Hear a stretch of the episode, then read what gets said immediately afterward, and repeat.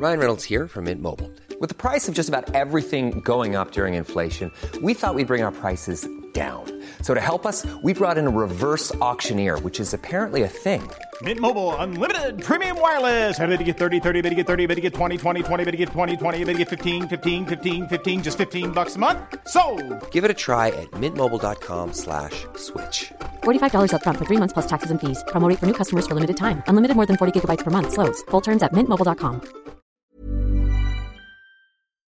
Cet épisode vous est proposé avec l'admirable participation de Sébastien Notari, Gianluca Lucchesi, Laurent en Bretagne, Johan Souder, Fred Condette, Xentir, The New Yorkers Podcast, Freddy Berriot, Japas Seb, Damien Dutch, Jules Komorowski et Khaled Dradri. Bonjour à tous et bienvenue sur le Rendez-vous Tech, l'émission qui explore et qui vous résume de manière compréhensible toute l'actualité tech, internet et gadgets.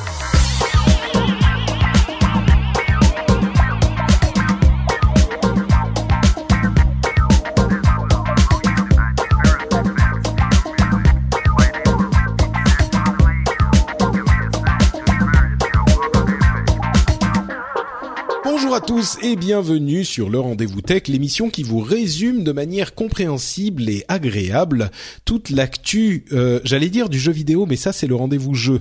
En fait, euh, ici c'est le Rendez-vous Tech où on vous parle de technologie, d'internet, de gadgets, de tout ça. Je suis Patrick Béja et pour m'accompagner aujourd'hui, j'ai euh, comme tous les deux épisodes notre ami Jeff qui nous rejoint de la Silicon Valley. Comment ça va Jeff? Bonjour à toutes, bonjour à tous. Euh, un plaisir, comme d'habitude, de vous rejoindre. Euh, et je souhaite euh, souhaiter à Patrick un bon anniversaire pour ses 10 ans de podcast. Oh. J'ai écouté le- l'épisode de Azeroth.fr pour le 10e anniversaire. J'ai eu une petite larme, ça m'a rappelé le bon vieux temps.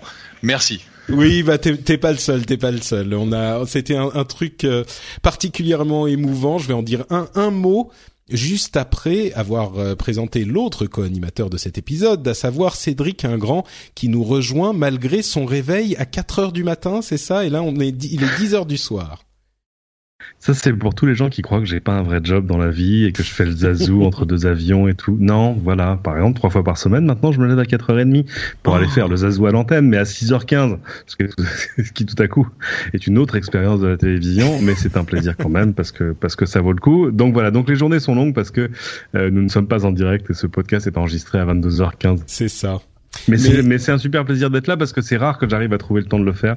Donc, euh, donc voilà. Je suis, je Bah, suis écoute, triste d'avoir euh, raté l'anniversaire, mais je suis content d'être là. C'est un c'est un plaisir que tu nous fais à nous donc merci d'être là avec nous. Euh, et effectivement alors on a plusieurs choses dont on va parler aujourd'hui. Il y a cette histoire d'URL qui pourrait euh, engager votre responsabilité qui pourrait être criminelle si vous utilisez un lien vers un fichier euh, qui n'est pas autorisé euh, à la publication. Il y a une histoire d'AdBlock Plus qui va euh, bientôt vendre de la publicité. On va avoir des opinions un peu divergentes sur le sujet je pense. Quelques petites impressions sur euh, les, les ce qui s'est passé avec Apple ces dix derniers jours et puis euh, plein d'autres petites news et rumeurs. Avant ça, tout de même, un grand, grand, immense merci euh, à tous ceux qui sont venus à la rencontre que j'avais organisée pour les dix ans de podcast. Euh, Comme le rappelait Jeff, c'était il y a dix ans que je me suis lancé dans la production de ce qui est désormais mon métier, à un moment où la plupart des gens ne savaient même pas vraiment ce que c'était que le podcast. Et cette réunion a été absolument, enfin, un succès total. Moi, j'ai passé un moment merveilleux avec euh, tous ceux qui nous ont rejoints. On était une, euh, alors je sais pas, 80 à peu près. Euh, donc on a un petit peu envahi le bar où on était. On pensait rester deux heures, on est resté presque quatre finalement. C'était vraiment un, un moment euh, euh, émouvant pour moi et puis j'étais heureux de pouvoir le partager avec euh, avec vous tous, enfin avec ceux qui ont pu venir. Il y avait des gens qui sont venus de de différents pays. Il y a les amis du du canal Slack, euh, du des, les patriotes du canal Slack qui sont venus aussi, les plus fidèles. Euh, il y avait plein de gens que j'avais déjà rencontrés avant, des nouveaux. Et puis un merci particulier à Franck euh, qui se reconnaîtra avec sa fille tout à fait adorable qui sont venus et qui m'ont m'ont fait un petit cadeau. On s'était rencontrés croisés au hasard comme ça à Chartres et euh, ils m'ont offert un, un, joli ouvrage sur euh, sur Chartres. Donc euh, tout le monde était absolument, enfin c'était vraiment un, un, un, moment particulier pour moi et comme je le disais, je suis resté encore plus longtemps qu'on pensait et c'était un vrai plaisir. merci aussi à tous les autres podcasteurs qui sont venus. Il y avait les gens de l'apéro du Capitaine, il y avait Jérôme bien sûr, il y avait plein d'autres personnes. Donc voilà, c'était, je voulais en dire encore un mot en plus. merci à vous tous et merci de continuer à, à partager tous ces moments et de continuer à, à rendre possible le fait qu'on puisse les vivre ensemble. Euh, c'est toujours un, un, truc particulier pour moi quand on se rencontre. Et cette rencontre là en particulier bien sûr n'a pas démenti la la série. Donc euh, une énorme bise à tous et à toutes qui nous écoutez euh, et, et, que vous ayez pu venir ou pas sachez que vous êtes tous dans mon cœur puisque cette euh, activité a, a tout à fait littéralement changé ma vie Bon allez, assez de d'émotions. Hein, on est quand même là pour parler tech. Non, mais c'est le moment pour dire, c'est il faut aussi continuer à mettre de l'argent sur Patreon parce que c'est vachement important. bah écoute, je ne vais pas te contredire. Hein. Mais oui.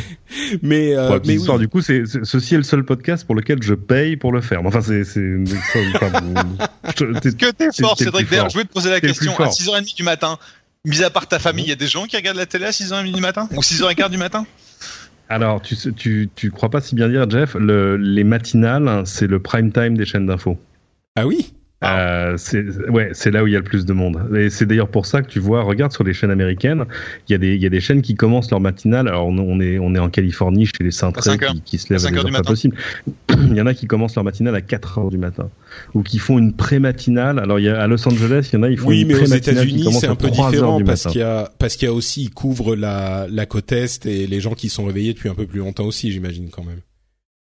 Euh, même sur les chaînes locales. Hein. Euh, ah oui, mais non, en, en France, en, en France d'ordinaire, on commence à 6 heures. Je sais que nos, nos camarades euh, et néanmoins concurrents de BFM euh, ont une, une pré-matinale qui commence encore plus tôt. Non, non, non, c'est euh, c'est les matinales, c'est super important pour les chaînes d'infos parce que c'est un moment où tu as assez peu de concurrence, à part évidemment la radio.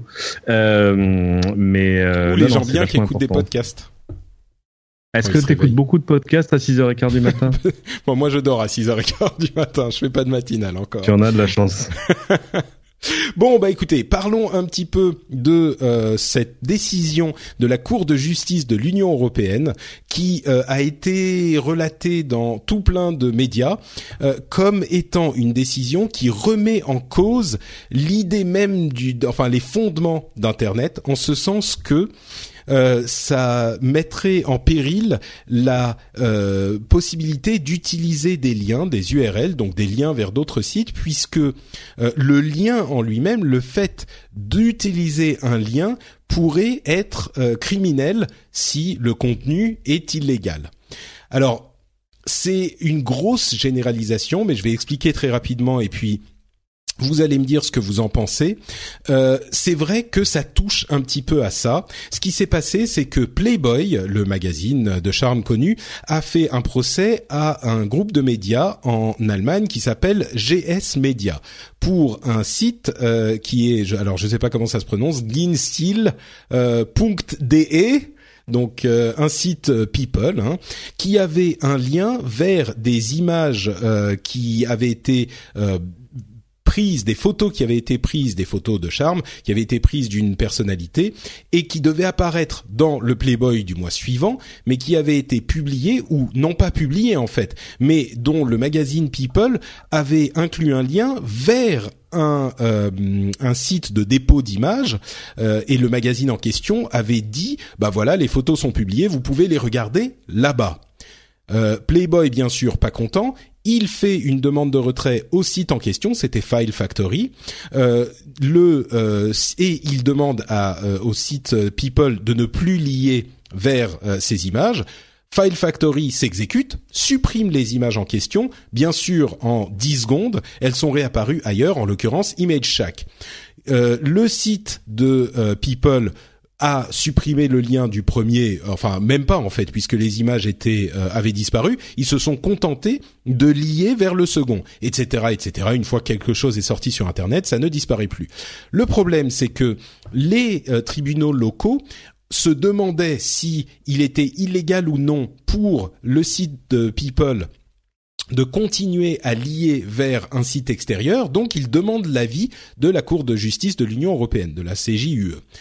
Que dit la CJUE Et c'est là que ça devient un, problème un petit peu casse-tête, c'est que la question qui pose vraiment problème, enfin l'aspect de cette question qui pose vraiment problème, c'est que le site en question euh, mettait des liens vers ces, euh, sites d'hébergement d'images avec d'une part euh, l'intention de faire de l'argent et le fait que euh, c'était des, des en connaissance de cause du caractère illégal de la chose, puisque évidemment les images, euh, les sites en question n'avaient pas les droits, les sites d'hébergement n'avaient pas les droits à ces images. Donc le site People a commis avait euh, deux problèmes. C'était que il y, il y avait une connaissance du fait que c'était illégal et en plus de ça, c'était hébergé dans un, enfin, ils ont fait la chose dans un but euh, lucratif. Euh, a priori, l'une des deux conditions pourrait suffire, mais en l'occurrence, bon, le lien était vraiment établi euh, dans un but lucratif. Donc, voilà les conditions très spécifiques de ce problème. Je me retourne vers euh, le, le, journaliste du lot. Euh, pour toi, à qui le, la liberté de publier, euh, enfin pour qui la liberté de publier, j'imagine, est importante, est-ce que c'est un truc qui t'inquiète ou est-ce que on en a fait un petit peu, on l'a un petit peu trop monté euh, en épingle et c'est très spécifique?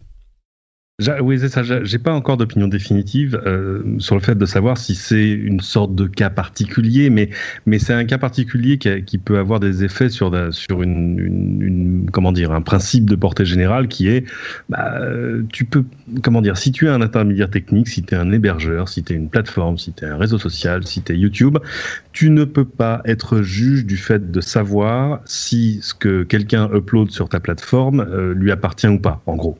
Euh, je peux te sortir mille exemples. Hein. Euh, je peux te montrer des vidéos de TF1 dont je peux même pas être sûr que TF1 est le propriétaire. Euh, pour des raisons obscures, parce qu'il y a eu des périodes pendant lesquelles c'est l'INA qu'on est propriétaire. Bref. Euh, donc, euh, c'est l'exemple que je sors tout le temps. Si je vous sors un bout de JT qui date de 82, est-ce que j'ai le droit, est-ce que j'ai pas le droit?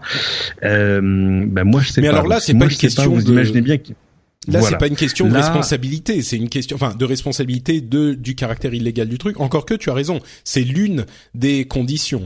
Mais mais dans ce cas précis, euh, c'est pas qu'ils ont hébergé, c'est juste qu'ils ont lié vers un, un, autre sujet. Ce que tu veux dire, c'est que il est impossible pour ceux qui lient, euh, ceux qui utilisent l'URL, de savoir si c'est légal ou pas là où c'est hébergé. Euh, savoir si un contenu est légal, euh, c'est le résultat d'un processus long et compliqué. C'est-à-dire que pour, savoir si un contenu est légal, il faut d'abord que quelqu'un en ait dénoncé l'illégalité, parce qu'on va dire que par défaut, les choses sont légales jusqu'au moment où elles sont interdites. Euh, donc, ouais, tout ça est quand même extrêmement compliqué. Alors, c'est vrai que c'est un, principe de, liberté, puis un principe de fonctionnement dont on peut abuser. Et alors, euh, je, je, m'en voudrais dire de mal d'un confrère, mais c'est peut-être ce qu'ils ont fait, parce qu'évidemment, ce qu'on est en train d'expliquer là, c'est qu'ils n'ont pas hébergé eux-mêmes les images, mais ils les ont mis sur une plateforme d'hébergement d'images. Alors, que ce soit eux ou euh, quelqu'un d'autre, à la limite, peu importe. Mais alors c'est la question que j'ai, mais il faudra que je creuse le cas euh, avant d'avoir une opinion définitive. Mais euh, donc voilà, là, là, là, ça pourrait ressembler à une, à une un contournement de droit. Mais voilà. Mais encore une fois, si on aboutit à une situation où tout à coup, tu, on pourrait dire que créer un lien vers quoi que ce soit serait illégal, là, ça pose problème. Bah, en plus, euh, le fait que ce soit eux ou quelqu'un d'autre qui ait continué à réhéberger les images, à la limite, ça a assez peu d'importance parce que à partir du moment où le sujet est suffisamment euh, euh a suffisamment euh, de d'attrait, quelqu'un le fera, que ça soit eux ou quelqu'un d'autre. Donc, du, du, coup, Jeff, une autre question peut-être un petit peu plus ciblée sur les sujets que tu qui te gardent éveillé la nuit, peut-être. Je sais pas si tu as à ce point les mains les mains dans le cambouis, mais euh, pour nous, c'est des sujets qui sont euh, très prises de tête et dont on se dit euh, il faut peut-être faire attention au caractère légal du truc, mais on s'est jamais posé la question de savoir si une URL ou pas euh, peut engendrer la responsabilité du de l'organe de presse. Vous, dans la Silicon Valley, est-ce que c'est des trucs que des des, des armées d'avocats étudient en permanence, même dans les startups, ou on commence à s'en inquiéter quand même une fois que le problème s'est posé? Bah, le problème, c'est un, problème de jurisprudence. C'est-à-dire que si jamais il y a un cas qui peut faire référence sur une toute nouvelle jurisprudence euh, qui n'existait pas euh, avant, ça devient un réel problème. Donc, euh, typiquement, on attend surtout dans, dans, le monde dans lequel on évolue, où euh, les hébergeurs, les, les, fournisseurs de solutions techniques ne sont typiquement pas responsables de ce qui est uploadé, mais par contre, ils doivent pouvoir euh, répondre aux demandes euh, de suppression, de, de suppression très rapidement on a été relativement tranquille, même si euh, tu vois aujourd'hui YouTube ou Facebook se font attaquer sans arrêt euh, pour des raisons euh, bah, de, de, de, ce type, mais ça c'est pas pas forcément un problème. Donc en fait, c'est surtout nos soit les boîtes où on va développer un, une solution d'émergement soit les boîtes de médias où on essaie de faire attention à ça, mais à ce jour, on a utilisé bah, la jurisprudence actuelle qui est que bah, tant qu'on peut enlever le contenu qui est euh, incriminé rapidement, on est tranquille. Bah, à vrai dire, moi, ce qui me m'interpelle un petit peu dans la dans la formulation qu'a fait le, le CJUE, c'est que le lien hypertexte est criminel euh, si il a été utilisé en connaissance du, du, caractère illégal. Donc, a priori, c'est pas n'importe quel lien hypertexte. Mais ensuite, là où ça devient, ça déplace finalement le problème. À partir de quel moment est-ce qu'on peut considérer que la personne qui utilise ce, lien a connaissance du, caractère illégal? Est-ce que si le, en l'occurrence Playboy appelle l'éditeur, le, le rédac chef, et lui dit Monsieur, vous avez un lien illégal sur votre site.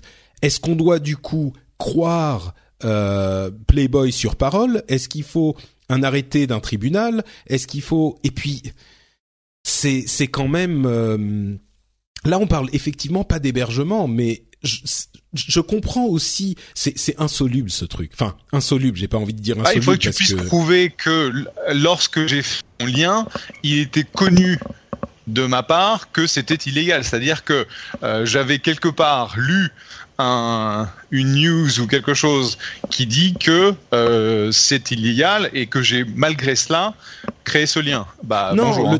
Non, bien sûr, mais ça, à mon sens, c'est pas ce que ce, ce, à quoi il se réfère. Ce à quoi il se réfère, c'est qu'une fois que l'ayant droit t'a fait savoir que c'était illégal, euh, c'est à partir de ce moment que tu n'as plus le droit d'utiliser le lien. Et je me demande, même si moi, vous savez à quel point je suis pour la liberté euh, du, du sur Internet, hein, mais imaginons qu'effectivement, parce qu'on est très strict dans ce genre de, de, de, réflexion, imaginons que je sais que ces photos, prenons ce cas précis, je sais que ces photos euh, sont illégales, c'est-à-dire qu'on n'a pas le droit de, de les, la personne qui les héberge n'a pas le droit, elle ne devrait pas apparaître. Voilà, c'est tout simplement le propriétaire me dit euh, monsieur voilà je suis désolé ces photos sont dans la nature mais euh, moi je n'ai autorisé personne à les publier. À partir de ce moment je sais et si malgré ça je continue à mettre des liens vers ces photos oui, en théorie, l'URL, la liberté, c'est pas moi qui les héberge, ça n'est qu'une URL, donc ça n'est pas moi qui suis responsable du contenu.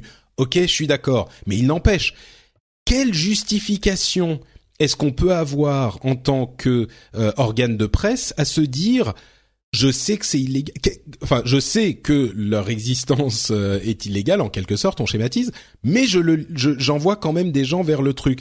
Quelle est la logique qui fait que je je je, je peux justifier moralement l'utilisation de ces liens? C'est c'est quand même un, un court-circuit intellectuel quoi non? Un, un, petit peu, mais alors c'est aussi ce qui fait de cette affaire une affaire particulière, parce que là, on n'est pas en train de dire que ces photos euh, dénonçaient un crime contre l'humanité. Tu vois ce que je veux dire? Non, mais peu euh, importe. L'ayant droit, celui qui avait la propriété des droits des images, a dit ah ouais. je veux pas qu'elles soient publiées. Donc. Euh...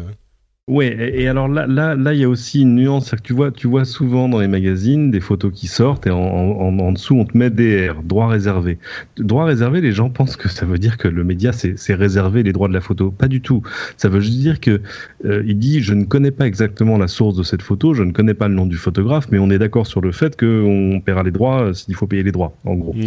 Euh, ce qui veut dire que couramment des médias publient des photos, des documents, des choses sur lesquelles ils n'ont pas les droits au moment de la publication.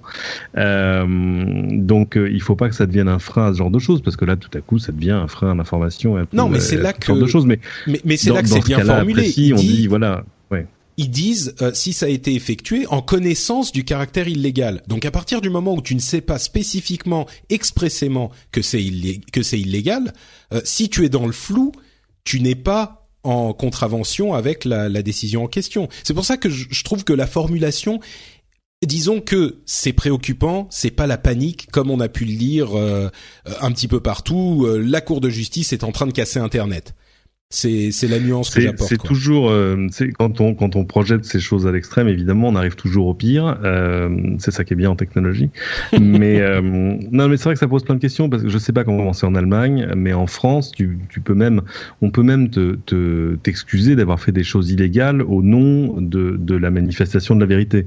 Moi, j'ai des exemples de sujets que j'ai fait où j'ai fait des choses qui, oui, non, seraient répréhensibles par la loi.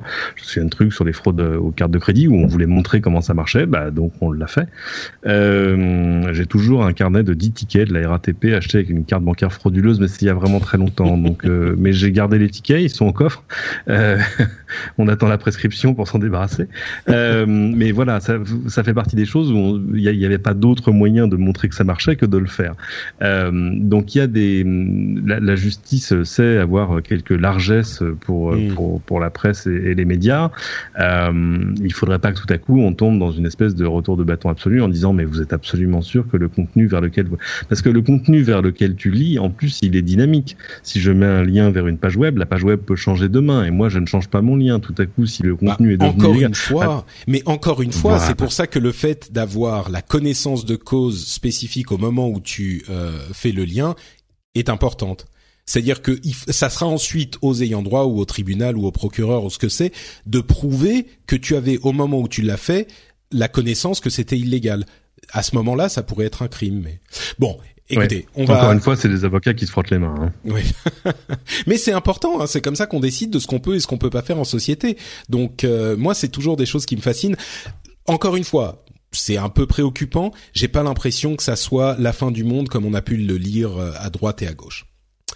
Euh, la fin du monde de la publicité, qui veut peut-être aussi dire la fin du monde de euh, notre écosystème d'internet, a commencé il y a un petit moment. Et là, euh, coup de tonnerre, AdBlock Plus, qui n'est pas AdBlock, c'est deux sociétés différentes. AdBlock Plus est édité par la société IO, E-Y-E-O. Et donc, cette société AdBlock Plus a lancé une l'idée d'un euh, d'un ad exchange, donc d'une agence euh, publicitaire pour aider les euh, annonceurs à créer des publicités acceptables pour les afficher ensuite en lieu et place des pubs qui ont été bloqués par AdBlock Plus. Et là, la première réaction, c'est on marche sur la tête. Euh, AdBlock Plus est un outil pour bloquer les pubs et ils veulent nous mettre des pubs. Euh, Peut-être la, mmh. la, réaction de, de, Jeff en premier. Euh, Est-ce que tu, enfin, qu'est-ce que tu en penses de cette histoire? C'est beau le capitalisme, non? Non, bah, c'était assez évident. C'est-à-dire que euh, tous ces outils d'adblock qui, comme on le sait, sont devenus euh, vraiment un, un réel problème pour tous les, pour tous les, euh, les annonceurs et euh, les gens qui font du média, bah, ils se sont interposés dans l'écosystème avec une solution technique qui enlève les, les ads. Et donc, maintenant qu'ils ont récupéré ce, toute cette base installée de millions ou dizaines de millions d'installations, eh bah tiens, on n'a qu'à faire une, une agence de régie différente parce que, en gros, les pubs qu'on va vous montrer, vous les aimerez. Croyez-nous. Voilà, c'est ça le. Et donc, euh, et, ce qu'il faut savoir, c'est qu'ils approchent donc euh, les, boîtes euh, dont ils savent très bien que le contenu a été bloqué en disant, bah maintenant tu me donnes 50 centimes sur le dollar que tu gagnes. Et je te laisse passer. Bon, c'est un petit peu moins. Hein. Je crois qu'ils gardent 6% de la pub, du, prix de la pub, et le reste est partagé entre l'éditeur et le, et le. Je veux dire que les offres initiales, les offres initiales, c'était, c'était, tu nous donnes 50% du prix de la pub. Mmh. Ouais. Donc, ou 50% du prix, 50% de la marge que tu te fais sur le sur la pub. Mmh. D'accord, ce qui est quand hein. même considérable. Cédric, ouais, aussi un petit peu non, sceptique non, par rapport à ça. c'est pas du tout du racket. C'est la, du piratage, du racket. La, la, main, la main invisible du capitalisme à l'œuvre. Moi, je trouve ça très bien. Euh, non, c'est évidemment, enfin, c'est quand même du tripatouillage. Il y, a eu plusieurs choses là-dessus. Hein. Il y avait des, des, navigateurs qui disaient, mais on pourrait remplacer les pubs par nos propres pubs. Ce serait pas con, ça. il y a, eu des, des FAI qui ont fait ça pendant un moment aux États-Unis. Oui. Ils se sont dit, tiens, mais on pourrait, ce serait, on, on serait moins cher, mais du coup, vous verriez toujours des pubs, ça change rien pour vous, mais ce sera les nôtres. Alors évidemment, t'imagines des sites médias derrière qui s'arrachaient les cheveux en disant mais non, c'est pas possible. Euh, ouais, c'est quand même, c'est pas glorieux, glorieux. Bon, alors je vais je vais prendre euh, je vais me faire encore une fois l'avocat du diable et à vrai dire un petit peu sincèrement parce que moi je trouve qu'il y a peut-être une validité euh, à chercher dans cette histoire. On a un, deux composantes qui sont irréconciliables. D'un côté, un, écosystème entier qui s'est créé autour de pubs euh, qui ont qui sont allés toujours plus loin dans la quantité et dans le, la gêne de l'utilisateur. Et il y a 10 ou 15 ans, les pubs étaient encore acceptables, on va dire même il y a peut-être 5 ou 10 ans. Euh, et aujourd'hui, c'est sûr qu'il y en a tellement partout. Il y a des pop-over, des pop-under, des 6 pubs qui vont te traquer et te euh, t'alourdir ta page et représenter 50 euh, ou 60% de la de la quantité de données que tu vas télécharger pour afficher une page, on peut comprendre que les utilisateurs en aient marre. De l'autre côté, effectivement, ces utilisateurs qui n'en peuvent enfin qui n'en peuvent plus. Euh, c'est pas non plus euh, le, le, la guerre en, en, Syrie, on va dire, mais clairement, ils ont dit qu'ils n'en voulaient plus des pubs et ils sont prêts à se foutre de des business models et de toutes ces histoires de euh, paiement de contenu. Et ils se disent bon bah nous on installe les, les bloqueurs de pub et on s'en fout. Et cette situation est complètement bloquée et personne ne réussit à trouver une solution. Ni les euh, éditeurs même si on voit qu'aujourd'hui Google et le IAB et d'autres organismes de marketing et de pub se réunissent pour créer des meilleurs ads c'est clairement par réaction aux euh, ad bloqueurs et à, à cette tendance est-ce qu'on n'a pas peut-être euh, besoin, ou au moins est-ce qu'on ne bénéficierait pas d'avoir un intermédiaire qui s'est imposé là-dedans par la force, certes, mais qui aujourd'hui essaye à la fois de faire de l'argent et de trouver une solution qui dirait, bon écoutez, nous on se met entre les utilisateurs et les annonceurs, on est indépendant, on a intérêt à contenter les deux, et on décide parce qu'on sait que la pub doit exister et on va donner des guidelines, on va dire quelle pub est acceptable et quelle pub n'est pas acceptable. Et voilà, ça sera une sorte de garantie pour les utilisateurs de chez nous, les gens qui utilisent AdBlock Plus qui euh, décident de l'utiliser non pas parce qu'ils veulent bannir la pub à tout jamais, mais parce qu'ils veulent des pubs respectueuses de leur euh, vie privée et de leur euh, leur consommation, eh ben on va euh, faire le médiateur entre ces deux-là et pour ce service euh, qui est nécessaire clairement, eh ben on va euh, prendre une petite partie des revenus. Alors peut-être que 6% c'est encore trop, mais sur le principe, est-ce qu'on n'est pas en train de trouver une solution qui pourrait être acceptable, sachant que AdBlock Plus c'est un des adblockers. Si les utilisateurs ne veulent pas utiliser euh, ce service, eh ben ils peuvent aller vers un autre qui là bloque complètement les pubs effectivement et euh, leur donne ce qu'ils veulent et ne donne plus rien du tout aux euh, sites web et aux éditeurs. Est-ce que j'ai un petit peu convaincu mmh. quelqu'un ou est-ce que vous êtes toujours non D'accord. Ok. Euh, comment te dire? Euh, En faisant ça, ils deviennent régie pub elle-même. Euh, les critères sur lesquels ils vont accepter une pub, les critères sur lesquels ils vont accepter une pub, ça va être d'abord le fait qu'on les paye.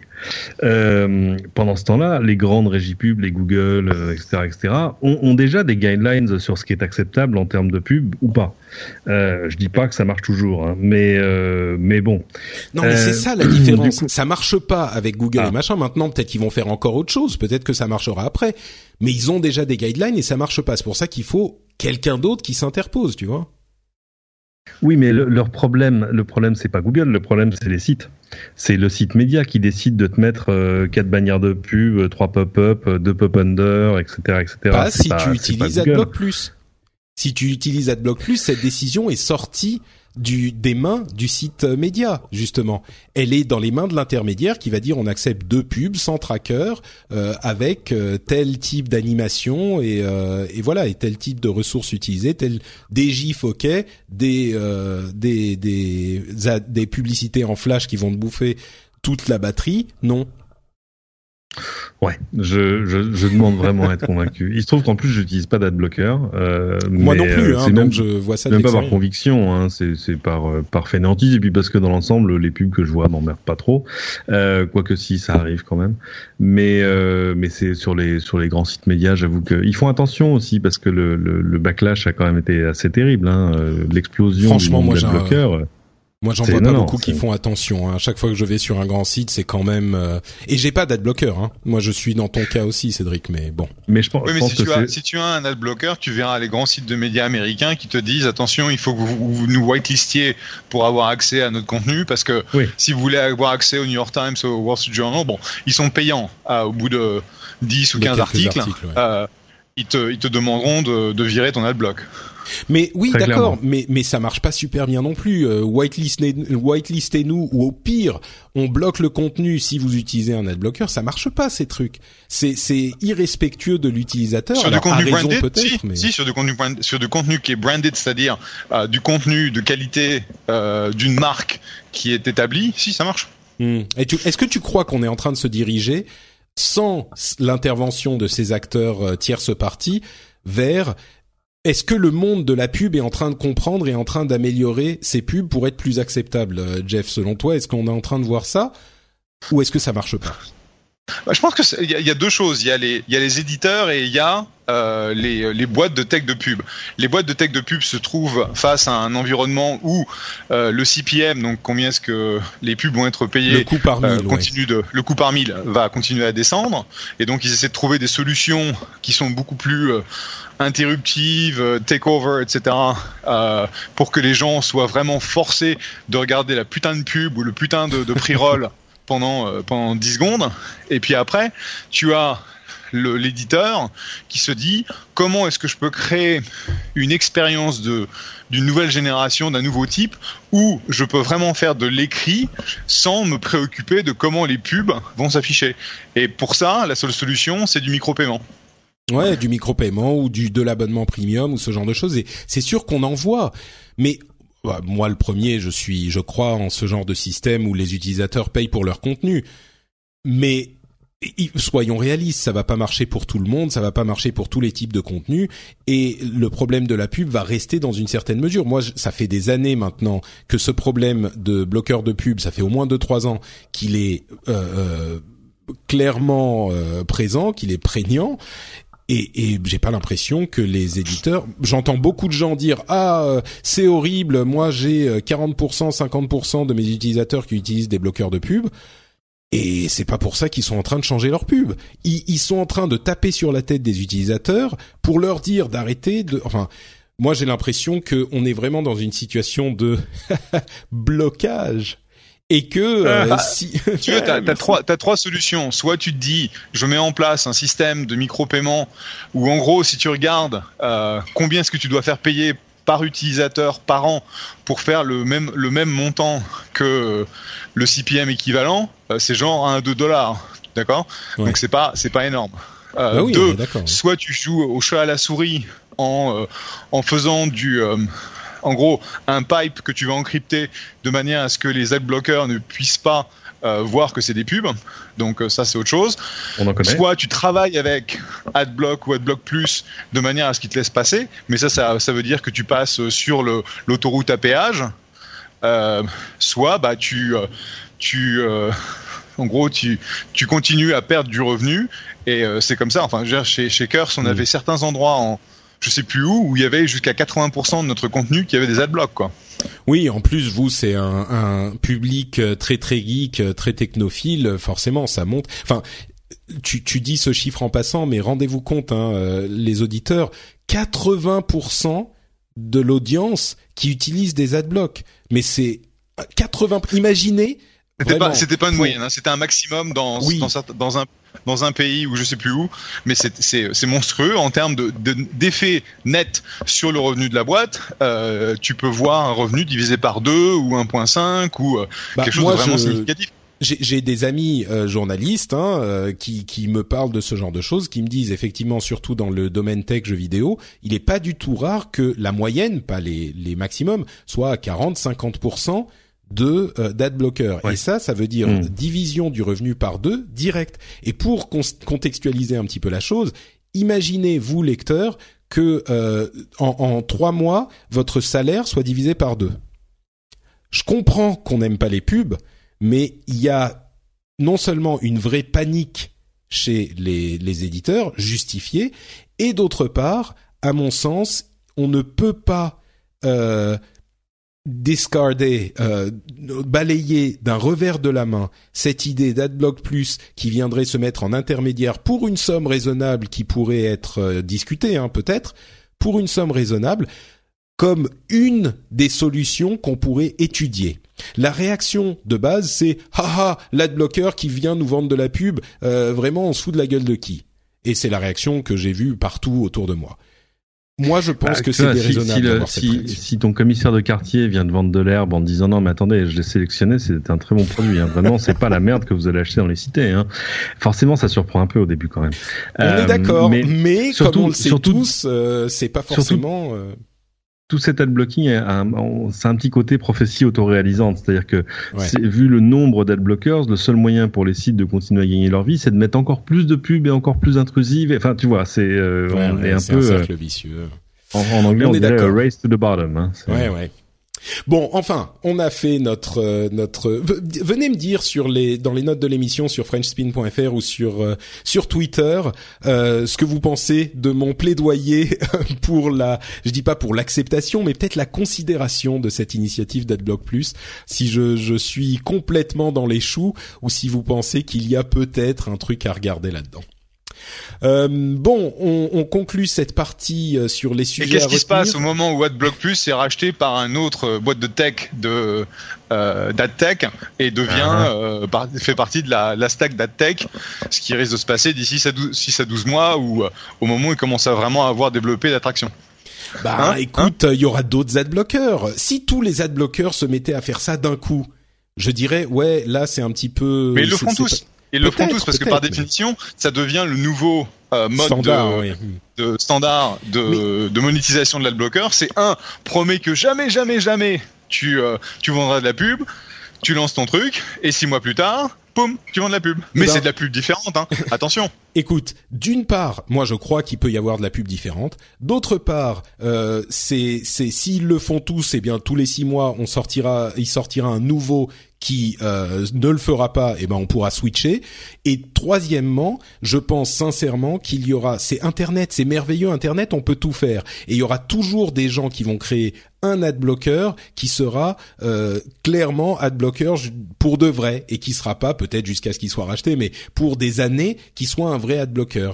Et, et de la même manière, on a quand même des navigateurs qui sont euh, open source, qui fonctionnent très bien, qui sont des alternatives euh, euh, plus, on va dire, saines que les navigateurs de société. On peut toujours tout à fait imaginer ça pour des adblockers, peut-être même qu'il en existe déjà. Donc voilà, moi je crois que euh, bon bref, on a on a beaucoup parlé de tout ça, mais euh, parlons plutôt d'un sujet euh, pas du tout polémique, euh, le fait qu'Apple ait retiré le port euh, le, le jack euh, audio, hein, c'est tout le monde. Ouais, c'est pas polémique, ça. Bon, attendez. Avant ça, un petit résumé parce qu'on avait quand même parlé de toutes les annonces à l'épisode précédent, donc on va pas vous refaire tout le topo. Euh, simplement quelques euh, petits détails qui sont peut-être passés entre les mailles du filet euh, sur la conférence. D'abord, c'est pas passé entre les mailles du filet, mais on en avait pas parlé et moi ça m'a complètement estomaqué. C'était l'apparition de Shigeru Miyamoto sur Ah ouais. la scène d'Apple que personne n'attendait, donc créateur légendaire de euh, Mario et Zelda de chez Nintendo, euh, qui est venu annoncer le premier entre guillemets vrai jeu de Nintendo euh, sur mobile avec une exclusivité temporaire sur iPhone. Moi, quand on était en train de faire le, le, le truc en direct euh, pour Upload et, et Geeking et Nowtech TV, euh, quand Miyamoto est arrivé sur scène, j'ai, j'ai, mon- cerveau s'est bloqué. Je pouvais plus réfléchir. C'était explosion de neurones. C'était complètement fou. Euh, Écoute, moi, moi j'étais, j'étais dans la salle et, euh, et c'était quasiment une ah, t'étais là-bas, toi J'avais pas. Ah, moi j'y étais, ouais. Euh, c'était, euh, mais c'était fou. Euh, Enfin, et, et c'est amusant parce qu'à l'instant où Tim Cook a dit, mais vous savez, parmi toutes nos, nos millions d'apps et tout, euh, et les jeux et tout ça, il manque encore quelqu'un. Et à cet instant-là, j'ai dit, putain, ça va être Mario. Et mais je pensais qu'ils allaient juste lancer une vidéo. Je pensais pas que Shigeru allait venir sur scène. Bien quoi. sûr, et, oui. et, ça, c'était, c'était énorme. Ouais. Donc je devais, je devais le mentionner. J'en parle beaucoup plus dans les émissions jeux vidéo, mais si on est vraiment, enfin moi, vous le savez, mes deux passions, c'est la tech et le jeu vidéo. Et là, on, on était à l'intersection. C'était complètement, enfin d'ailleurs, ça s'est entendu dans la scène. Tout le monde était en liesse, quoi. C'était les applaudissements, les cris. Enfin, c'était beau, c'était magnifique. Alors Euh, que le jeu en lui-même, euh, bon, euh, c'est Ah, un mais- runner, c'est Mario. Bon, c'est mais, mais je c'est suis pas Mario. d'accord. Je suis pas d'accord. Euh, le Non, truc, non, mais il a il l'air super. Hein. Oui, Mario, quand tu joues, quand tu essayes d'aller très très vite, quand tu fais un niveau très très vite, c'est exactement ça, ça ressemble à ça. Donc je crois qu'il y a vraiment quelque chose. Moi je suis... Allez Ah écoutez oui, le mais rendez-vous jeu. Il je va suis- cartonner le jeu. Mm. Il va cartonner au-delà du réel. Je crois qu'en plus, on il sera bien. de savoir à quel prix il sera. 9,99 je dis, pas moi. Euh, bon, 4,99 peut-être. Ah mais t'es mais- fou, mais jamais de la vie, Nintendo va pas laisser de l'argent sur la table. Le, le Non, ce qui truc est c'est fou, qu'ils c'est qu'il peuvent... ce qui est fou, c'est qu'il fasse le choix de pas faire de in-app purchase, c'est-à-dire que tu ne pourras Oui. pas euh, racheter des choses dans l'application, ce qui est bizarre parce que c'est quand même ça aujourd'hui le modèle économique du jeu vidéo, hein, c'est pas autre chose. Et c'est pour Euh, ça qu'ils vont pouvoir le vendre à 9,99 et éventuellement baisser le prix plus tard s'ils veulent en Ouais. promotion, etc. Alors que si tu commences à 4,99, tu peux pas tout à coup promotion à sortira. 9,99, tu Mhm. vois. Quand Mario Kart sortira sur iPhone. Ouais, ça serait intéressant. Mais là, c'est exactement le bon. Enfin bref, j'en parle. Rendez-vous jeu, allez écouter ça, je suis fou. J'a- J'attends. Et 9,99, c'est ma prédiction. On verra. Euh, ils ont Apple a euh, interrompu, enfin a arrêté la production des Apple Watch édition. Vous savez ces trucs à 10 000 dollars. Et bah voilà, c'est fini. A pu. Euh, Alors, est-ce et- que est-ce qu'ils ils arrêtent ou est-ce que ils ont, je sais pas s'ils en ont encore en stock ou pas, ou c'est Ah, juste qu'ils ne font pas la la comment ça s'appelle le ah flûte. Attends, j'ai une, boîte de watch devant moi. Comment elle s'appelle La la, Series nouvelle? 2? C'est- Oui, Series 2. Ils, en font pas juste une Series 2 pour pas vexer ceux qui ont acheté la Series 1. Ah, ils pourraient peut-être la ressortir le jour où ils font un redesign de la montre. Euh, Ah, oui, mais en même oui. temps, c'est le, le vieux. Oui, mais c'est objet de collection, peut-être. Ouais. Possible, voilà. possible. Euh, Alors on a quand même une Apple Watch édition, sinon que maintenant euh, elle est en céramique, elle est très jolie, elle est très très jolie. Moi j'aime- j'aimerais bien qu'elle existe en noir, mais on peut pas tout avoir. euh, mais évidemment elle coûte plus que euh, 1300, je crois, quelque chose Et comme plus ça. 10 000, 1300. oui. Et plus 10 000.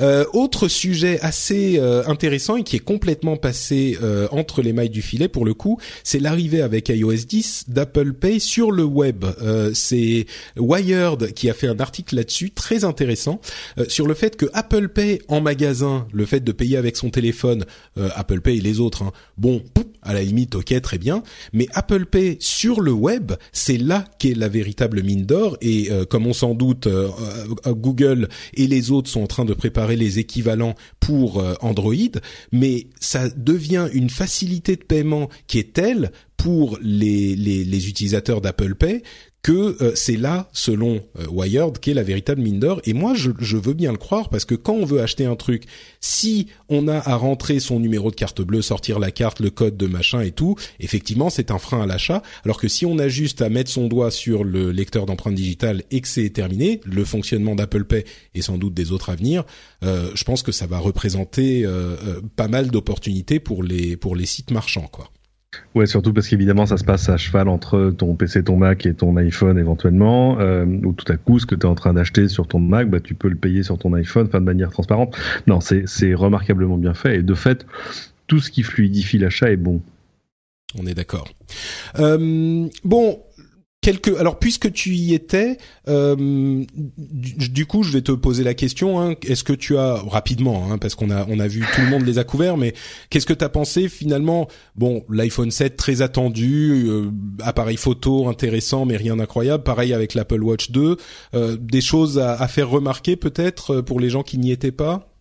Euh, non, parce que je pense que tout a été dit Ouais, pour l'essentiel. Il faut toujours s'inquiéter de savoir ce que les, les choses que, en fait, c'est pas rendre compte de ce qui s'est dit dans une keynote. Il faut juste arriver à prendre le temps de se dire qu'est-ce qu'ils ne nous ont pas dit.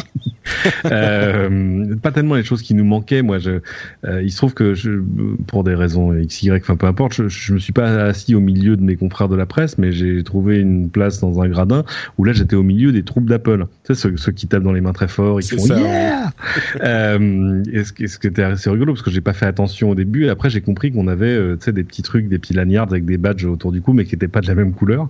Et que donc parfois quand Apple quand euh, quand Phil Schiller dit voilà pourquoi avons-nous abandonné la prise casque la première raison c'est le courage et que moi que j'étais genre oh please. Et les gens me regardaient genre mais qu'est-ce qu'il dit? Euh, Mais euh, que te dire de plus? Euh, Moi, il y a plein de choses qui me manquent. Euh, je, me, je me retenais de pas crier à Phil Schiller, euh, genre au lieu de t'emmerde pas avec la prise casque, fais-nous un, un nouveau MacBook s'il te plaît. Ça, ça Euh, arrive le, le mois prochain normalement, mais euh, bah, on va on va en parler que de la prise casque. On va peux la voir, l'espérer. Oui. Euh, et après sur la prise casque, c'est amusant parce que je, Ah, attends, oscillé juste une entre- seconde. Avant la prise casque, peut-être euh, son, son opinion à Jeff là encore en, Ah oui. en, en un petit instant sur euh, cette ce ce nouveau modèle qui est bon un, un petit peu sage, on va dire, pour être gentil. Euh, L'Apple Watch Series 2 Bah écoute, le, le- je pense que Non, je pensais à l'iPhone 7 aussi, mais euh, Euh, parce que l'Apple Watch Series 2, euh, en gros, c'est euh, comme comme l'ont dit euh, un ou deux journalistes. En gros, c'est la première vraie version de l'Apple Watch, c'est-à-dire que celle-là euh, va pas être euh, un truc qui rame tellement que tu te demandes pourquoi tu l'as acheté. Donc a priori, le temps de réaction euh, est tel que ce sera ce sera utile. Ils n'ont pas du tout adressé le problème principal qui est la batterie de 18 heures et ils ont même pas dit euh, combien ta, ta, ta watch va durer si jamais tu tournes euh, le GPS euh, pour pour faire, enfin tu fais marcher le GPS pour faire des euh, euh, du, euh, du sport etc. Et parce que a priori ça va être encore moins. Donc euh, c'est que les sur un premiers tests segment. font état d'utilisation continuelle de GPS de 6 ou 7 heures, je crois, quelque chose comme ça. Ce bon, pour faire du sport pendant 6 ou 7 heures d'affilée, faut y aller, mais euh, oui, c'est sûr que ça bouffe la Ce batterie. qui est ok, ce qui est ok si tu utilises ta, si t'es dans le dans ton rythme d'utilisation de recharge de, de la de ta montre euh, tous les jours, euh, ce qui est euh, ce qui me rendrait banane parce que déjà euh, je recharge mon Fitbit euh, tous les cinq jours et je trouve que déjà c'est c'est assez. Donc tous les jours, laisse tomber, tu peux même pas avoir la partie monitoring de te- de tes de tous tes euh, euh, comment on dit vitals euh, de De tes données le- de santé. de tes données de santé pendant 24 heures. La, On la sent question... l'investisseur Fitbit quand même là un petit peu. Hein. Non, non, c'est parce qu'en fait, t- moi, écoute, tant qu'ils, tant qu'ils sont, tant qu'ils ont une batterie de 18 heures et qu'ils sont pricés à 369 dollars, je peux te dire, c'est, il y a, il y a deux autoroutes pour nous, quoi. Donc, il y a, il y a vraiment aucun problème. C'est plus euh, un des gros problèmes de la, de, de, de l'Apple Watch, c'est euh, quels sont les raisons pour lesquelles tu vas l'acheter. Et, euh, je pense que euh, en faire un truc qui va sous l'eau et qui a un GPS, euh, ça n'a pas répondu euh, à la question, mais à la limite, euh, je m'en fous. En ce qui concerne l'iPhone 7, euh, bah, je l'ai pas encore commandé.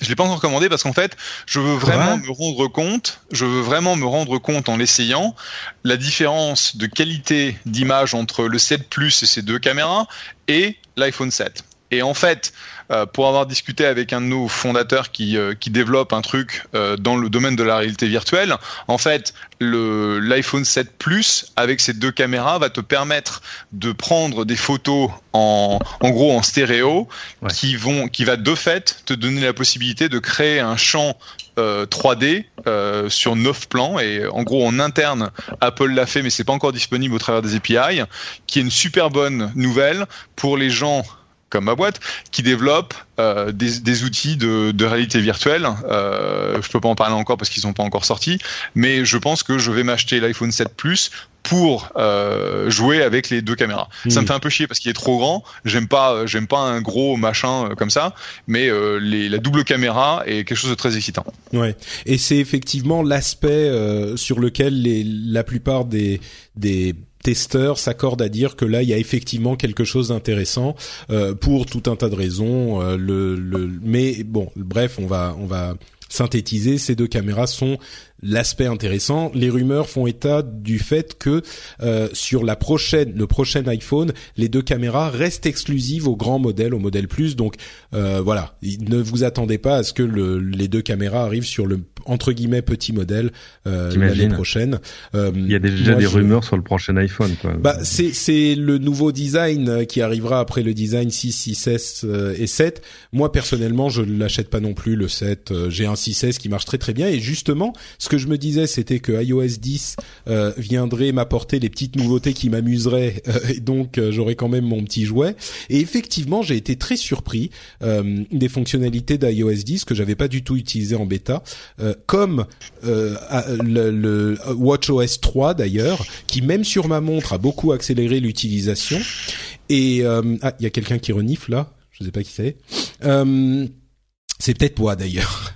Euh, et, et donc WatchOS 10, je trouve que les widgets sont enfin euh, fonctionnels. Ils ont trouvé le, le bon euh, le bon équilibre.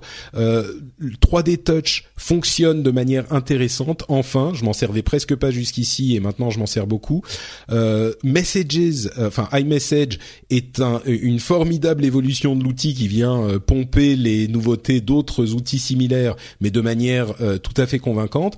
Et puis surtout pour moi, le truc qui a été très convaincant, c'était Photo, la nouvelle version de Photo qui calcule en local qui reconnaît les visages, etc et qui vous fait des montages de vidéos à peu près partout. Vous pouvez les faire par lieu, par date, par euh, personne. Et le résultat est bluffant. Et je sais qu'il y a euh, plein de d'autres outils d'une part chez Google, mais partout, hein, même chez Apple, ils avaient ce type d'outil avant qui vous créaient un film euh, euh, par eux-mêmes. J'ai jamais été convaincu ni par Apple, ni par Google, ni par personne de trouver que ça faisait gadget. Et ben là, j'ai été bluffé. C'est un résultat vraiment à chaque fois émouvant, euh, bien conçu. Si vous l'avez pas encore testé, si vous avez iOS 10, testez ces fonctions de, montage automatique de vidéos dans l'app photo. Je pense que euh, vous serez convaincu. Moi, j'ai été, alors que j'ai encore une fois, même chez Apple, c'est pas une question d'Apple ou de quelqu'un d'autre. Ils en avaient avant. Je trouve que ça fonctionnait pas. Là, c'est la fonction, la fonctionnalité euh, euh, qui, qui m'a vraiment bluffé sur ce truc. Alors après, on peut pas, c'est pas synchronisé, les, les visages sont pas synchronisés entre les appareils. Il y a plein de problèmes encore, comme toujours chez Apple. Mais cet aspect-là m'a vraiment convaincu. Euh, et puis bon, venons-en au grand sujet du euh, Jack. Moi, j'ai mon mon avis là-dessus, euh, mais Cédric, tu avais l'air un petit peu mécontent. Peut-être que tu vas cristalliser les avis de tous les. Quand, quand les rumeurs sont sorties il y a 6-8 mois, j'ai dit non mais ils vont pas faire une connerie pareille, c'est pas possible, soyez sérieux les mecs quoi. Voilà une norme qui n'emmerde personne, euh, qui fonctionne, on a tous les casques qu'on aime ou qu'on n'aime pas ou qu'on aime mieux ou qu'on utilise dans différentes circonstances. Bon il se trouve que moi j'ai un petit fétichisme sur les casques donc euh, voilà. Euh, et ok ça prend un petit peu de place mais vraiment ça en prend pas beaucoup. le fait de passer par Lightning par rapport à un port analogique améliore pas forcément, enfin la seule question c'est où est-ce que tu fais le traitement du son, donc est-ce que tu fais dans le casque ou dans le téléphone et à qui tu fais confiance? Donc voilà, j'ai commencé par pas y croire, puis j'ai dit non mais ils vont pas le faire, puis j'ai dit bon bah ils vont le faire, et puis je m'y suis fait en disant bon ok il y aura des solutions sans fil etc. Et là il s'est passé un truc bête, c'est que la semaine, les jours précédant la keynote, moi j'étais à Berlin pour l'IFA et, euh, et, là, je suis tombé sur un casque dont je suis tombé amoureux euh, chez nos amis japonais de Audio Technica, un truc absolument mais remarquable et pas bien cher, qui fait un peu d'annulation de bruit ambiant, mais pas trop pour justement euh, pas faire de mal au son. Et, et là, il se trouve qu'aujourd'hui, j'ai configuré mon iPhone 7 Plus et j'ai regardé en dessous, j'ai dit ah oui c'est vrai, j'ai pas de prise casque. Donc en fait, ce casque génial que j'adore, bah je peux pas l'utiliser. Si avec l'adaptateur, non mais il y a l'adaptateur, oui, il y a le dongle, etc. Mais bon, c'est c'est casse-pied parce que euh, en fait mon, mon reproche c'est pas tant d'avoir abandonné la prise casque, même si je trouve que les arguments qu'ils avancent sont des non des non euh, c'est de pas nous avoir donné grand chose en échange. Tu vois, si on nous avait dit écoutez il y a plus de prise casque, mais vous avez gagné 25% d'autonomie, on aurait dit ouais ok d'accord. Bon il y a plus de prise casque, mais vous avez gagné je sais pas quoi, un traitement du son, un machin. Bon qu'est-ce qu'on a gagné? On a gagné un moteur euh, haptique. Qui en plus a pas l'air très convaincant euh, d'après ce que je Bah, avant, on avait un bouton physique et maintenant, c'est plus un bouton physique en fait. Euh, donc, il y a une vibration qui te dit que tu as cliqué sur le bouton, mais ça va pas beaucoup plus loin que ça et ça marche pas si tu mets des Ouais, gants. Euh, L'appareil est l'appareil est euh, est étanche du coup.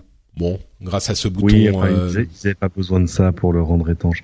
Mais, mais euh, donc oui, non, ça c'est important qu'il soit étanche. C'est vachement bien. C'est encore mieux pour la montre parce que je, moi, c'était l'un des trucs qui me faisait reculer par rapport à la montre précédente, c'était de dire mais attendez, mais euh, si ma fille euh, est en train de se noyer dans son bain, je lui dis quoi? Je dis attends chérie, attends une seconde, papa retire sa montre. Bon, je crois que tu peux, je crois que tu peux, si ta fille est en train de se noyer dans son bain, je crois que tu peux mettre les mains dans le, dans la baignoire quand même, même On avec ta montre. Voit bien que t'as jamais lu un contrat de prêt de chez Apple, toi. euh, Bon, non, écoute, non, sérieusement. Je suis, Elle a, elle a plus l'âge de se noyer dans son bain, bien heureusement. Mais, euh, mais voilà, c'est surtout c'était un truc totalement contre-intuitif Mm. d'imaginer une montre qui soit pas étanche. Enfin voilà, et, euh, et c'est en train de le devenir sur le sur le téléphone. Ouais. Donc euh, voilà, même si on m'avait dit tiens, euh, voilà, on a retiré la prise jack, mais du coup on a eu la place de ra- rajouter la recharge sans fil. Enfin tu vois les trucs qu'on attend depuis 4 ans quoi. Mm. moi je suis assez, pardon, fini. Non non rien. Ikea fait des lampes qui font de la recharge sans fil, mais euh, Apple fait toujours pas de téléphone qui le font. Il y a quelqu'un qui me disait, euh, visiblement l'écran est, est excellent, c'est l'un des meilleurs Oui, écrans euh, LCD qui soit. Les tests de gens très très sérieux qui étudient ça disent qu'il est incroyable. Et, et certains ont répondu avec grande justesse, euh, bah oui, mais il serait temps qu'il passe à l'OLED. Et moi, j'ai malicieusement répondu, oui, mais ils l'ont pas encore inventé. Ils l'inventeront Ah. euh, l'OLED euh, l'année prochaine, et Pour c'est à l'année ce moment qu'ils prochaine. passeront dessus. Ils c'est vont ça. inventer l'OLED pour l'année prochaine. Exactement. Non, non, c'est de l'iPhone 8, ça. C'est pas de l'iPhone C'est ça. 7 Plus, c'est pas possible. C'est ça. non, non, mais, exactement ça. mais l'année prochaine, ça sera le 8, je pense. Changement de design 8. Moi, je- j'y crois. Bah oui. mais Évidemment, ce sera l'iPhone du dixième anniversaire, ce sera. mais ce comment est-ce qu'on arrive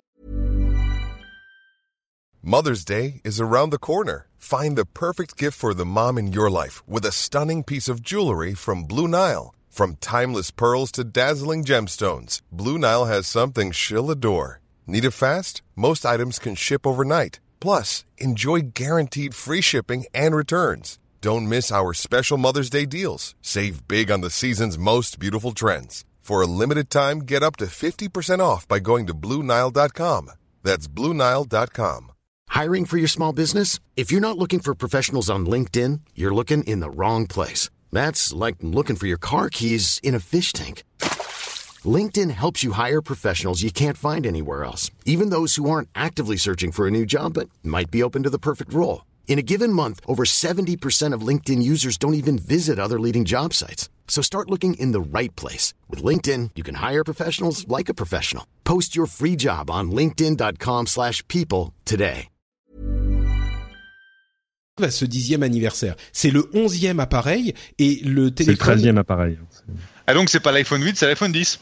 Mais, mais non, mais Non, même pas. Paf, vous l'avez C'est entendu le ici. 11, c'est le onzième. Il y avait, attends, Mais non, il appelle iPhone, iPhone 10 parce que c'est pour 10 ans. iPhone, iPhone 1, iPhone euh, 3G, 3GS, 4, 4S, euh, 5, 5S, 6, 6S, 7. Ça fait 10. Le prochain, ça sera le onzième. Et Tu l'iPhone a été tu oublies présenté. le 5C.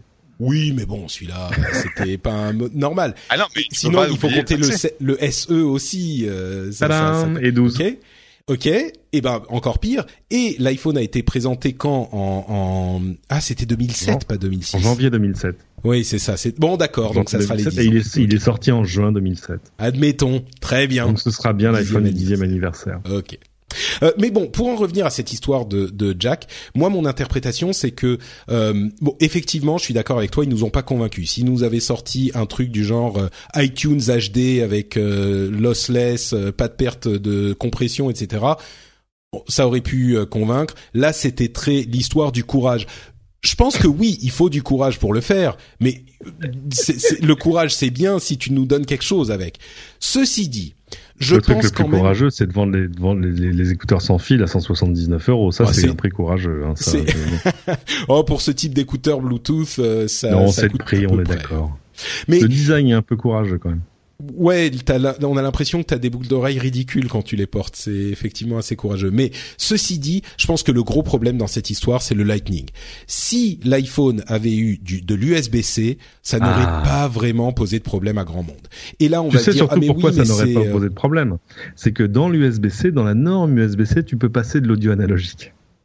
Et là, tout à coup, j'aurais compris. S'ils avaient dit, bah écoutez, on n'a plus de prise jack, mais on est passé à l'USB-C, qui est le standard de l'avenir pour tout le monde, pas seulement pour nous. Et d'ailleurs, regardez, c'est ce qu'on a fait sur nos Mac. Euh, là, j'aurais dit, ouais, ok, d'accord. Donc tout le Mais monde voilà. va passer à l'USB, euh, et- et, exactement. et le problème se posera plus. Exactement. Sauf que ils peuvent pas parce que ils ont changé au Lightning il y a quoi trois ans. Donc s'ils rechangeaient encore de prise, ça serait euh, scandale les, les les les fourches dans les rues quoi. Tu Et veux dire qu'il faudrait faire preuve de courage? Non, ce que je veux dire c'est que l'USB-C a eu un coup de pied aux fesses et s'est euh, mis en place suite à l'arrivée du Lightning d'il y a trois ou, ou un petit peu plus d'années. Et donc ils, ils sont dans une position difficile où ils ont euh, fait évoluer ces prises-là euh, avec le, euh, le, le utilisable dans les deux sens, etc. Et le, enfin la prise moderne quoi de l'USB-C. Ça- Enfin peut-être que je me trompe, mais Cédric, dis-moi. Le Lightning a quand même euh, poussé à l'arrivée de l'USB-C, on est d'accord. Avant, il y avait des micros je- et des.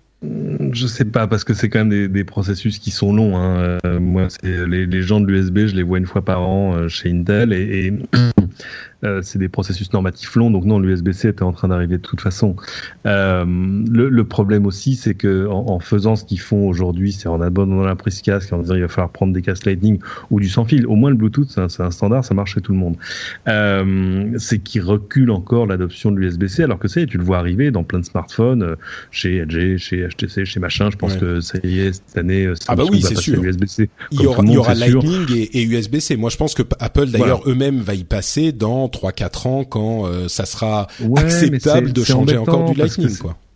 C'est quand même agréable pour eux de toucher une petite licence à chaque fois que tu fais un casque Lightning, tu vois. Ouais, avec du made et for maîtriser iPhone. ce que tu fais euh, avec. ouais, ouais, voilà, enfin, voilà. Et là, on retombe dans les travers euh, habituels d'Apple sur euh, il y a ce qu'on fait nous et ce que font les autres. Moi, j'étais à Uri euh, la semaine dernière. J'ai téléchargé des- de la musique que j'aimais bien, mais pas chez Apple, parce que je, je voulais des trucs en lossless, en FLAC. Et je drag drop ça dans iTunes et on me dit euh, c'est quoi? Bah c'est du FLAC couillon. c'est juste une norme qui existe depuis quoi? Une, une douzaine d'années, un truc comme ça? Ah non, on sait pas ce que c'est. Non, on connaît pas. Bon, bah écoute, euh. Contra- contrairement à mon, mon plaidoyer pour le l'adblock euh, qui vend de la pub, le- là je pensais euh, avoir des arguments massus, mais ils se sont heurtés à la à la dureté de ton raisonnement logique, Cédric, et je, je me suis moi-même euh, déconvaincu. Donc euh, bon, Oh. j'avoue que je suis moins. Non, c'est un- c'est Moins un- sûr de moi. En, en dehors de ça, en dehors de ça, ce sont de très chouettes téléphones. Euh, si vous avez un 6S, 6S Plus, que vous en êtes content, que vous êtes passé sur iOS 10 et que vous n'avez pas de problème de stockage, je suis pas sûr que l'upgrade soit obligatoire. Si vous avez un truc Attendez avant l'iPhone ça, des 10 ans. euh, Peut-être avant ça, Bah, parce que le, gros intérêt quand même c'est ça, hein, c'est que là j'ai dans la main un téléphone qui a 256 Go de stockage, ce qui est d'ailleurs exactement la capacité de stockage du MacBook Air qui est devant moi, qui a 5 ans et qui aimerait bien passer à autre chose. Un Ah bah, message écoute. personnel, chiller. Oui, ce qui, va, ce qui Euh, va arriver le mois prochain. Ceci dit, un truc quand même qu'on pouvait, qu'on peut mentionner, et ça va être notre conclusion sur Apple. euh, les premiers benchmarks, enfin même pas les premiers, les benchmarks ont fait état de la puissance de l'iPhone 7, euh, du processeur de l'iPhone 7, qui est euh, Il en, déchire. mu- en, en multicore euh, un petit peu plus puissant que si- ce qui se fait aujourd'hui euh, de mieux chez Android, en simple cœur beaucoup plus puissant. Et surtout, euh, il réussit à être plus puissant. On parle toujours de l'iPhone 7, hein, plus puissant que tous les MacBook Air qui existent et qui ont existé. C'est non mais c'est il faut comprendre quand même la puissance qu'on a aujourd'hui dans les poches. Hein. Et Mhm. il est euh, plus puissant que le Mac Pro 12 cœurs qui coûte 6500 dollars en, en simple en simple Il a- si- il a pas single été, thread euh, hein, mais il n'a pas, été mis à jour depuis depuis 1000 jours. voilà, de- Mhm. ça fait plus de trois ans qu'il a pas été, enfin euh, environ trois ans qu'il a pas été mis à jour. Ok, mais il n'empêche, rendez-vous compte. Alors c'est des benchmarks, ça veut pas forcément dire qu'en conditions réelles, machin. Mais c'est pour moi, enfin cette réalisation a été m'a mis par terre. Et puis surtout, ça pose la question de à quel moment est-ce qu'Apple va se mettre à faire euh, des ordinateurs euh, qui utilisent leur propre processeur, surtout que sur un ordinateur ils peuvent le booster un petit peu encore plus en puissance, etc., etc. Mais bon, ça c'est peut-être une autre une autre question. Euh, c'est- une, je crois. puissance qui se matérialisera le jour où je pourrai installer Final Cut sur mon iPhone, tu vois. Donc, euh, Oui, c'est ça. C'est qu'on On n'y est pas c'est très théorique encore, mais il n'empêche, même au niveau théorique, enfin, rendons-nous compte de ce que ça veut dire, quoi. Euh, Jeff, je crois que on s'approche de l'heure à laquelle tu vas devoir nous quitter. Euh, si je yep, tu as raison, ça passait tellement vite que je me suis pas rendu compte qu'il était déjà euh, deux heures et quart. Donc, euh, comme d'habitude, c'était. Vas-y. Non, j'allais te demander si tu avais un dernier truc à dire sur Apple ou autre chose, mais sinon. Si, sinon, non, je pense que c'est vraiment intéressant de voir qu'ils essaient d'un côté de faire un peu de progrès. Euh, le coup des deux caméras avec euh, le, la photo en stéréo, c'est quelque chose qui personnellement m'intrigue et m'intéresse beaucoup étant donné mon, euh, mes investissements dans, dans, la réalité virtuelle. Euh, le coup, le coup de virer le la, plug et de passer sur. Enfin, c'est c'est vraiment bizarre. Je sais pas si c'est vraiment une contrainte de design ou euh, juste euh, euh, un besoin de, de changer de changer la mise sur la partie audio qui, qui les amène à faire ça parce que c'est vraiment c'est vraiment super zarbe. Euh, mais bon, c'est pas c'est pas des grosses, c'est quand même pas des, des grosses innovations quoi. Donc il y a vraiment cette question de qu'est-ce que qu'est-ce qu'Apple va faire de vraiment différent euh, pour se démarquer dans les 5 à 10, prochaines années. Euh, on verra. C'est la question à chaque à chaque fois qu'ils disent quoi que ce soit. Hein.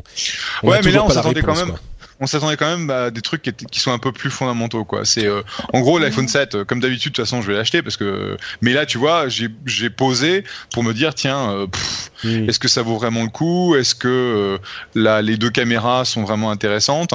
Donc je je sais pas si c'est que le marketing a tendance à se avoir moins de d'impact. D'un autre côté, tout le monde se marrait parce qu'en gros, il y a une, une telle, un tel intérêt sur l'iPhone 7 que tous leurs, tous les pré-orders euh, ont été poussés euh, à un moment en novembre ou décembre. Je sais même pas où est-ce que je vais avoir mon, mon téléphone. Donc euh, clairement les chiffres sont là, mais mais c'est quand même assez intéressant quoi. et c'est sur sur cette lourde pensée que je vais vous laisser. Maître Cédric, comme d'habitude, c'est un grand plaisir. La prochaine fois, fais-moi plaisir. Tu viens SF, tu viens me voir. Ça me ferait très grand plaisir. Je t'invite même à déjeuner s'il faut. ah, ça ne se refuse pas, ça. Avec grand plaisir. Très bien. Et puis, euh, Patrick, à dans 15 jours? Euh, bah, À dans 15 jours, à dans un mois. Euh, dans un mois, je veux dire, oui. Très bien. Tu vois, j'apprécie tellement que maintenant, je vais faire tous les 15 jours. Allez, à dans un mois. Ciao, Jeff. Ciao, ciao. Euh, un, petit mot sur ce que disait Jeff sur les euh, les précommandes qui ont qui ont euh, qui semblent avoir beaucoup de succès avec l'iPhone 7. Certainement, euh, j'ai l'impression qu'il s'est beaucoup vendu. Ceci dit, ils avaient annoncé en amont qu'ils ne donneraient pas les chiffres de vente comme ils le font d'habitude, les chiffres de vente premier week-end. Et à mon sens, il n'est pas du tout impossible que ça soit parce qu'ils avaient euh, eu des soucis de production qui fait qui font que les chiffres n'auraient pas été très impressionnants. Euh, et du coup ce qui fait que les, les ruptures de stock ont été mécaniques presque.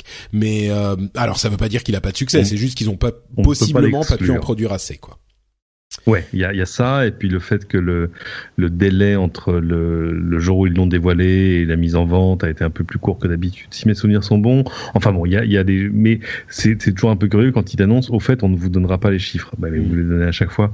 Euh, et là, bon, je sais pas. Donc, ouais, peut-être qu'ils savaient qu'il y avait quand même une petite, un, petit, un petit problème côté, euh, côté production. Approvisionnement, ouais.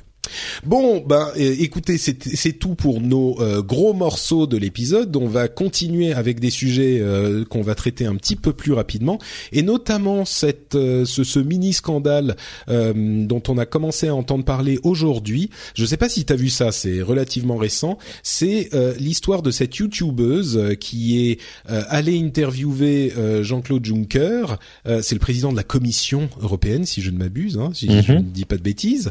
Mhm. Euh, euh, et, et, à qui euh, on aurait fait chez YouTube des pressions pour qu'elle ne pose pas les questions qu'elle voulait poser. alors, elle a fait une vidéo bah sur le sujet. Oui, c'est que c'était c'était YouTube qui faisait une sorte d'opération de communication. Donc euh, voilà, ils sont allés, ils sont pas allés chercher, euh, tu vois, le, le, rédacteur en chef du Financial Times. Ils sont allés chercher une YouTubeuse. Malheureusement, elle avait envie de poser des questions. C'est embêtant. Alors on lui a dit bah ouais, mais enfin quand même, ce serait pas très sympa. Enfin parce que les questions étaient quand même assez violentes. Hein, lui dire à Jean-Claude Juncker, mais attendez, mais est-ce que vraiment c'est raisonnable d'avoir à la tête de l'Union européenne euh, qui doit harmoniser euh, sa politique fiscale quelqu'un qui a organisé l'optimisation fiscale de grandes entreprises de Luxembourg Pendant des années, forcément, bon, ça, ça, ça aiguillonne. Mais en même temps, c'est des questions à laquelle Jean-Claude Juncker répond à peu près constamment, parce qu'évidemment, c'est des choses qui reviennent. donc, je conçois que c'était pas exactement, à mon avis, l'idée de départ de YouTube. maintenant, que te dire? Bah, c'est un petit peu l'analyse que j'ai fait aussi. Alors, on a vu comme souvent euh, les les les les, les internets et certains blogueurs et les réseaux dire ah scandale, euh, pression, euh, etc. Et sur ce point, Certes, c'est vrai. Je veux dire, il y a quelqu'un. Elle a filmé euh, une conversation qu'elle a eue avec euh, un, un, une personne de, de, YouTube qui lui dit des trucs franchement inacceptables. Euh, il, elle a donné mhm. donc sa liste de questions et le, la personne vient le voir en disant oui, mais tu sais, il faut pas que tu te mettes tout le monde à dos. sinon, enfin, il faut pas que tu te mettes tout le monde à dos. surtout si tu veux continuer sur YouTube ou un truc du genre, à moins que tu veuilles pas faire long feu sur YouTube, clairement, euh, là, on se fout de la gueule du monde. C'est pas des trucs que tu peux dire et, et, et qui sont pas acceptables. Ceci oui, non, non, clairement. Mais voilà, euh, on, dans, dans l'ensemble, de toute façon, on est assez loin du journalisme. Hein, c'est pas. Ben, je crois que euh, le truc, c'est que elle est, c'est une youtubeuse. Alors sa, chaîne, c'est euh, le corps, la maison, l'esprit. Elle s'appelle Laetitia, euh, Laetitia Birb, je crois. J'ai cherché son nom de famille, j'ai pas réussi à le trouver. Je crois que c'est Birb. Bref, peu importe. Le corps, la maison, l'esprit. Euh, c'est une jeune fille qui est clairement très courageuse parce qu'on lui a dit bon, ça serait bien que tu poses d'autres questions et elle les a posées quand même. Mais alors ça, je remets pas en cause.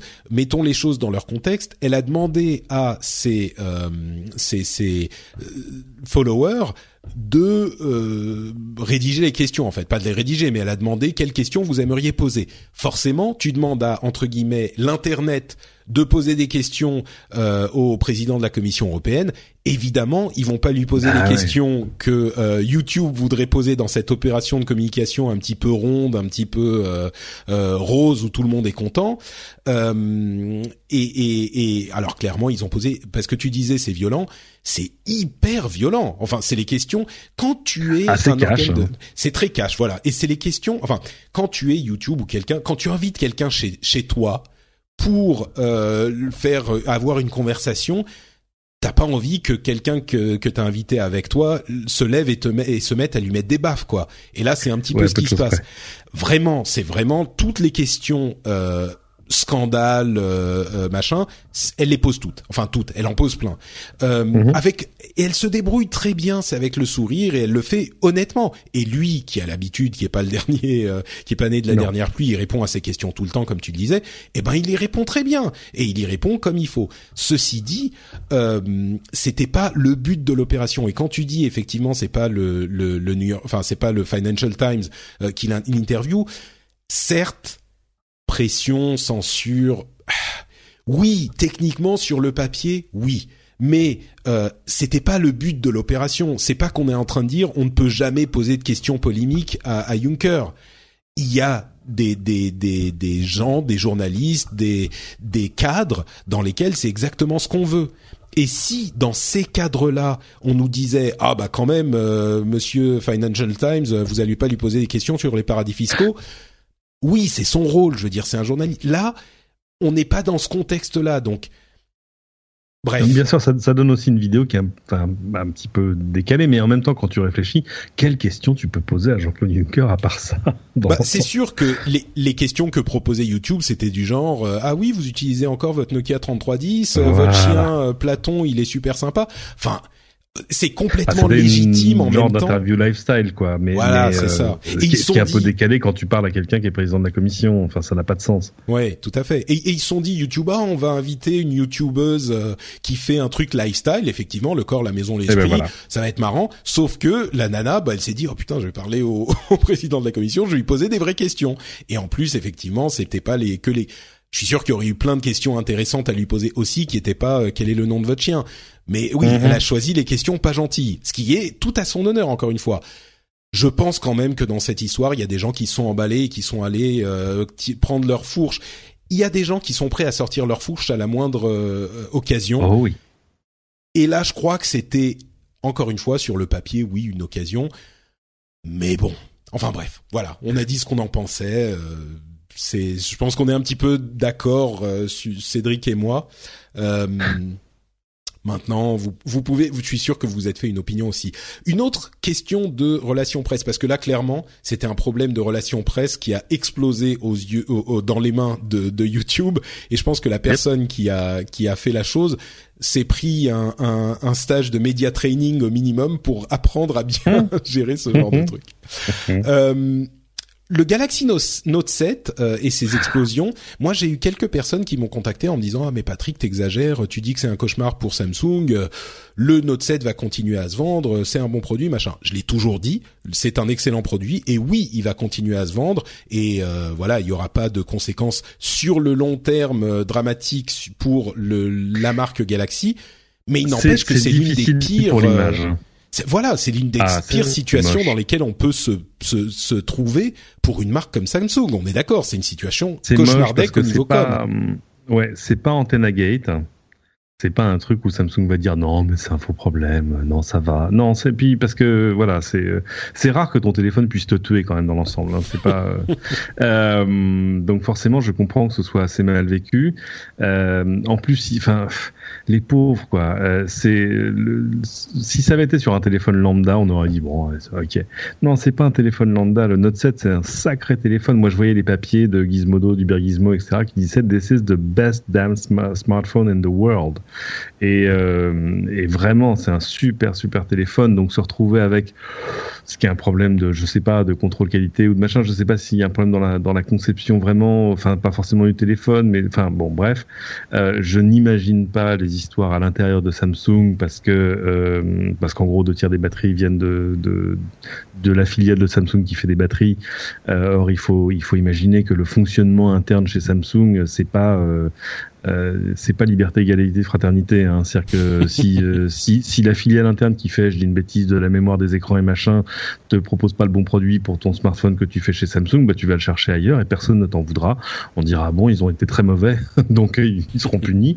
Oui, je crois que c'était pas Samsung, hein. c'était une autre société qui faisait ces batteries. Hein, non, non, parce qu'il y, y, a une boîte à Hong Kong, mais mais a priori, bah, je, à vérifier, mais c'est pas forcément ces batteries-là qui sont qui sont en hmm. cause. C'est pas c'est pas comme si vous pouviez dire ouais, on a des désolé, on a un sous-traitant qui a déconné. Enfin, c'est plus compliqué. Mais, que ça, mais le truc, c'est que le truc, c'est qu'ils ont fait, euh, ils ont tout bien fait. On a eu à un moment la question est-ce qu'ils ont effectivement bien fait les rappels, machin. Ça a pris un peu de temps parce que ah ça prend du temps, mais ils l'ont fait. Ils ont pas euh, cherché de euh, euh l'atermoiement. Oui, peut-être. Non, en fait, ça va. Il y en a qu'une partie. On aurait tout à fait pu imaginer. Il y en a qu'une partie qui est touchée, donc on va voir lesquelles on va identifier, on va envoyer des des messages, machin. Non, ils ont euh, tout fait comme il fallait, mais il n'empêche, ce qui reste au final dans l'esprit des gens, c'est quand tu montes dans l'avion, les euh, les les les stewards, enfin les les ah, je cite un les hôtesses, les autres, voilà, ne, ne l'utilisez pas pendant ne le, le vol, pas, machin. ne l'utilise pas.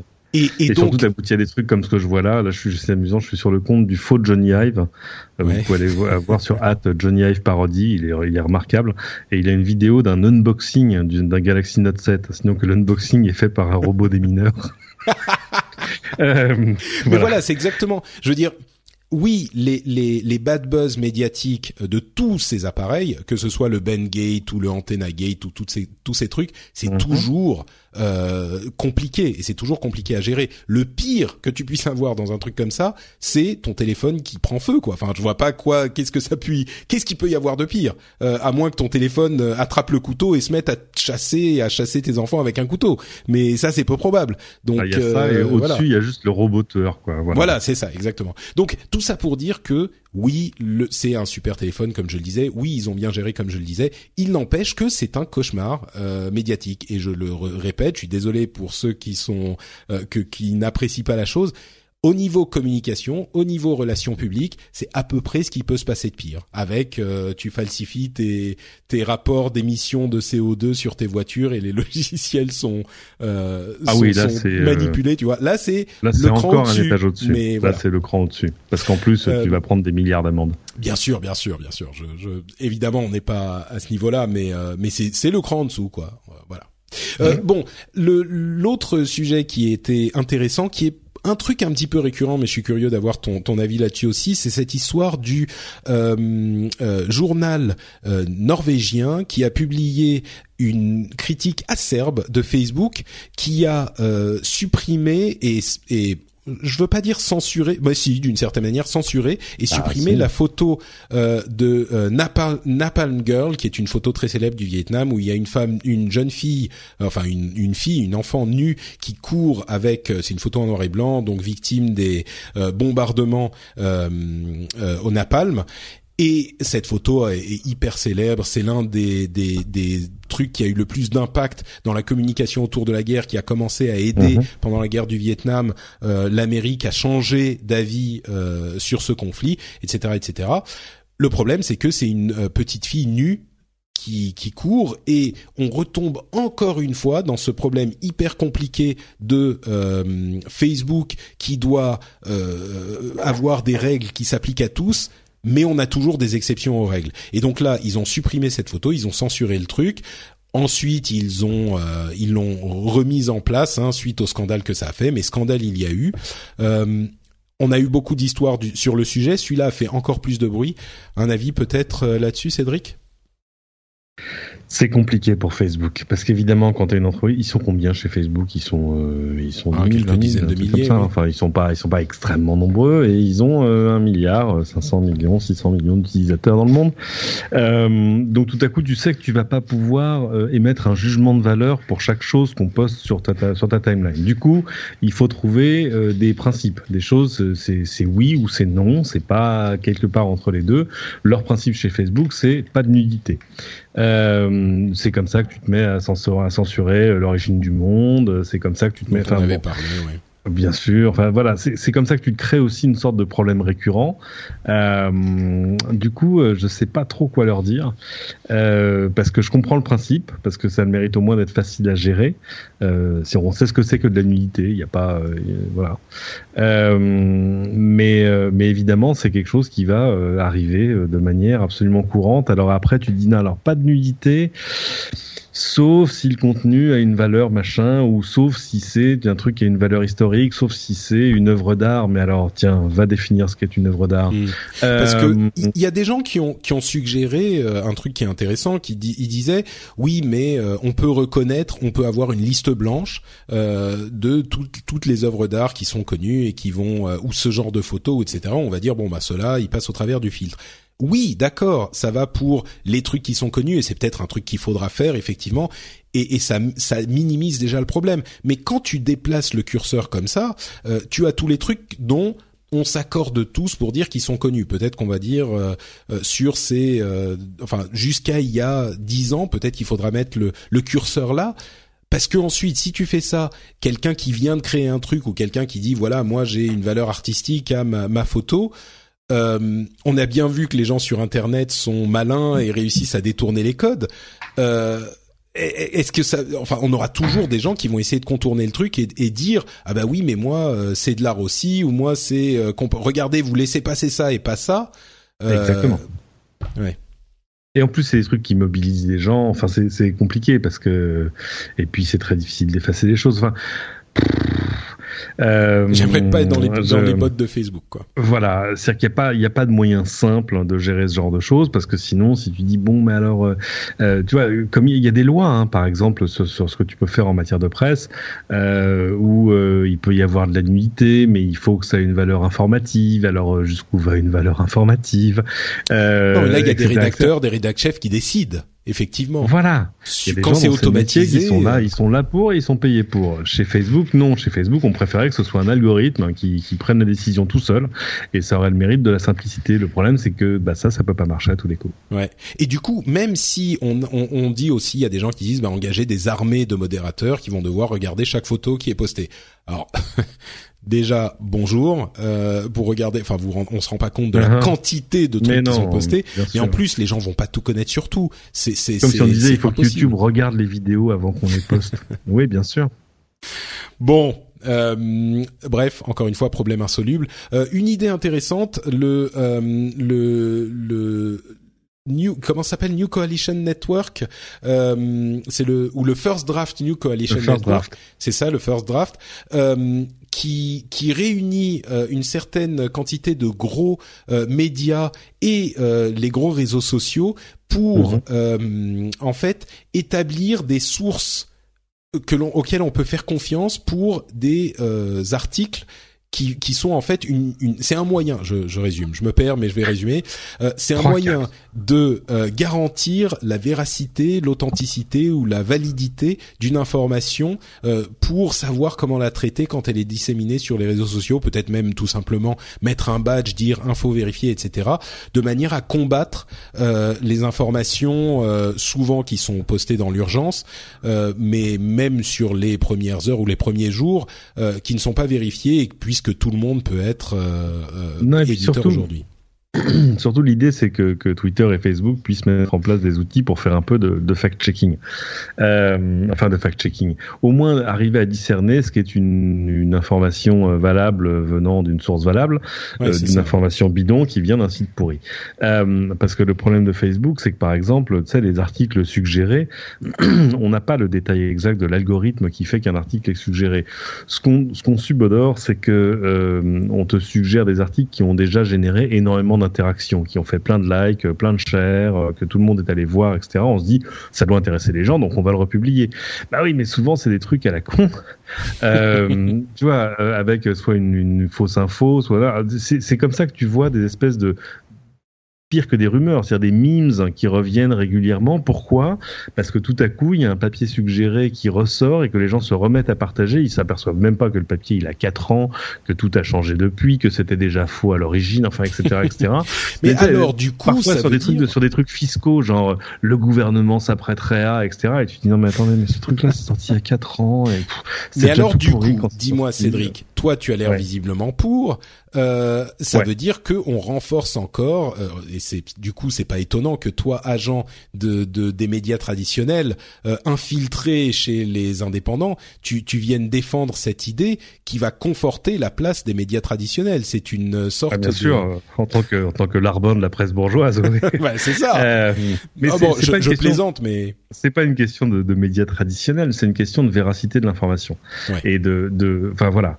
Euh, c'est euh, le, le, métrique qu'ils utilisaient jusque-là euh, pour pousser des infos était clairement pas le bon parce que sous prétexte qu'un contenu générait beaucoup d'interactions, on le poussait quelle que soit sa valeur intrinsèque, que ce soit vrai, pas vrai, encore à jour. À Moi, je dirais que c'est un, un, signal en plus qu'il faut utiliser effectivement, mais qui n'avait pas avant. Donc ah bah oui, il vaut mieux qu'ils évitent de pousser des, des papiers qui n'intéressent personne. Enfin, tu vois. oui, ça, on est, d'accord. tu sais, des, des brèves de. Il y avait un truc que j'ai publié comme ça, genre bref de la, de la, de la presse locale avec euh, un pêcheur s'est blessé avec son hameçon, euh, il est allé aux urgences, il va bien. Enfin, tu vois, c'est un truc comme ça que j'avais vu dans la presse bretonne pendant les vacances, que j'avais publié en disant bah oui hashtag PQR mon amour. Bon, évidemment, c'est le but de le, rôle de Facebook, c'est pas de pousser ce genre de choses, c'est plutôt de pousser des trucs qui intéressent les gens. Oui, mais ce que j'ai aimé, c'est la fin. Il s'est blessé, il va bien. Ouf, ok. C'était pas, c'était pas comme ça, mais en gros, c'était ça. C'est vraiment, il s'est blessé C'est beaucoup mieux quand tu Il s'est rendu euh, aux urgences de l'hôpital de Lannion et genre dernière nouvelle, il va bien. Oui, bah d'accord.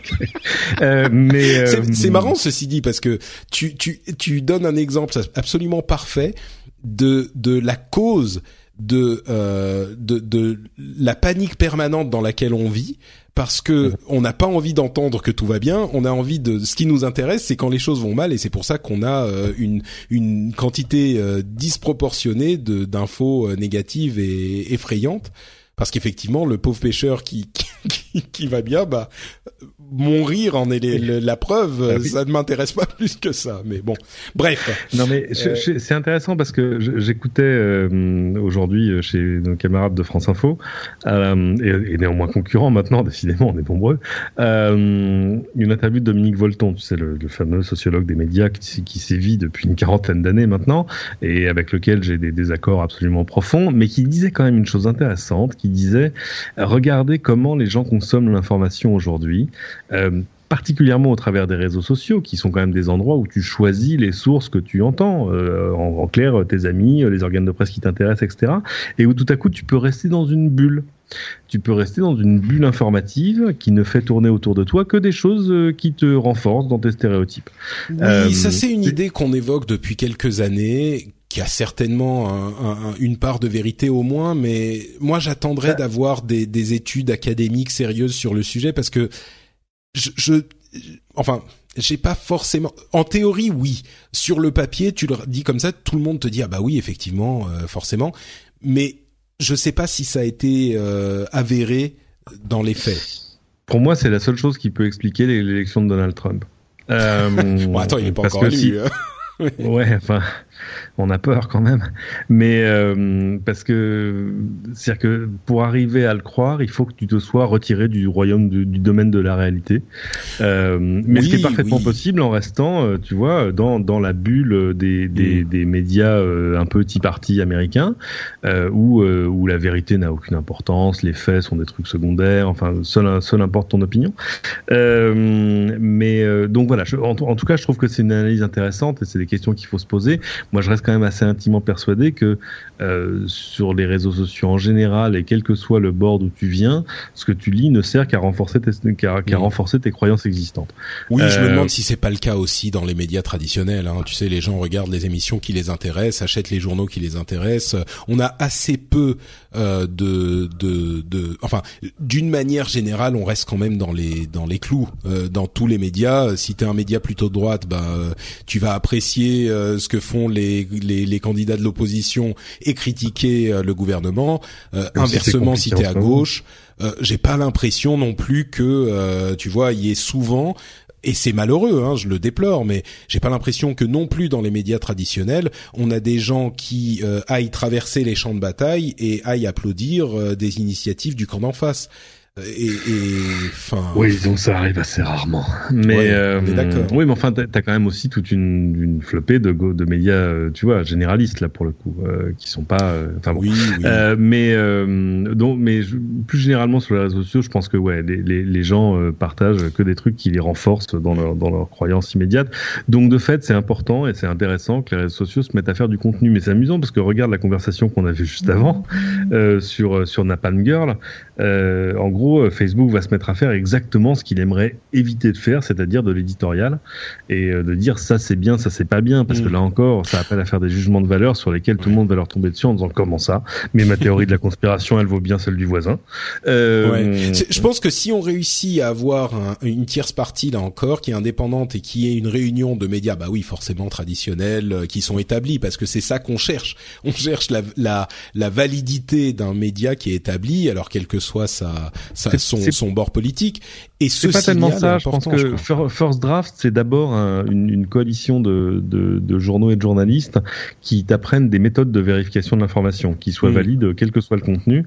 Je vous conseille d'aller voir le site de First Draft. D'ailleurs, il y a des vidéos YouTube, il y a des trucs absolument remarquables sur comment vérifier la provenance d'une image. C'est vachement important.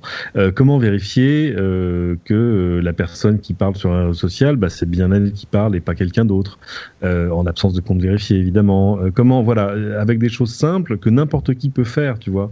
Quand on dit regardez l'image terrible de ce bombardement machin, il y a des moyens simples en 5 secondes pour vérifier que c'est pas une vieille image d'un vieux bombardement dans un autre pays qui n'a rien à voir. Euh, donc euh, donc c'est pas mal de mettre dans les mains de tout le monde parce que après tout en tant que, citoyen et que, consommateur d'informations, on a des outils à disposition pour pour faire ce travail nous-mêmes. On n'est pas forcé d'attendre qu'on nous qu'on nous le qu'on nous le serve au biberon quoi. Eh ben, écoute, donc allez voir on va avancer quand même. Hein. Mais alors pour le coup, bah voilà, c'est firstdraftnews.com. Euh, où vous pourrez aller découvrir tout ça. Moi, j'irai y faire un tour dès demain matin pour m'informer un petit peu. Merci beaucoup, Cédric. Euh, bon, de quoi parler d'autre euh, Un petit peu plus rapidement là encore, euh, les différents constructeurs de smartwatch. désolé, on parle, on passe de sujets très sérieux au smartwatch. Ah LG, Huawei et, Motorola ont confirmé qu'il y aura pas de nouvelles montres Android Wear à l'automne 2016. en gros, l'enthousiasme des smartwatch est un petit peu en train de se ralentir. Il y a aussi un rythme ah de, renouvellement qui est peut-être un petit peu plus lent que pour les téléphones. Hein, c'est la même la même histoire. Accessoirement, c'est dur sur un marché où tu as l'Apple Watch d'un côté et puis euh, la Gear S3 de Samsung de l'autre, qui est absolument remarquable de l'autre. Euh, dur de s'imposer, euh, en tout cas sur les sur les smartwatches proprement dit. Moi, j'ai un, un, un, coup de cœur pour la montre WeThings qui s'appelle comment la Activité Style HR, qui est une montre qui ressemble à une montre, mais avec maintenant un petit écran qui te donne quand même tes notifications et qui fait le rythme cardiaque et tout ça et tout ça et qui dure quoi plus de trois semaines de batterie. Mmh. où là, on se dit bon, ils ont trouvé, ils ont mis le curseur à un endroit qui est intéressant parce que parce que les applications au poignet, moi, ça m'intéresse assez moyennement ensemble. J'aime bien avoir les notifs, les mouvements et le reste, mais pas pas forcément euh, voilà. Euh, donc ouais, la, concurrence est dure. C'est des produits qui sont durs à faire. Euh, c'est pas qui sont pas vendus très très cher. Il n'y a pas énormément de marge à aller chercher. Oui, c'est normal qu'ils ralentissent un peu le rythme des sorties. Euh, Microsoft euh, semblerait avoir un event euh, fin octobre, donc prochain prochaine keynote, prochaine présentation Google début octobre et Microsoft fin fin octobre. C'est bien. Oui, j'allais parler de Google, ouais, bien sûr. Ah, il va se passer plein de trucs, les nouvelles tablettes Pixel, des choses. Enfin voilà, je malheureusement ou heureusement, je serai au Japon à ce moment-là. On, bah, c'est toujours heureusement quand on est au Japon. On peut jamais se plaindre d'être au Japon, ça, c'est clair. Euh, Sony a présenté sa PlayStation 4 Pro et là encore, je vous encourage à aller écouter le rendez-vous jeu si euh, c'est un sujet qui vous intéresse. On a décortiqué l'annonce.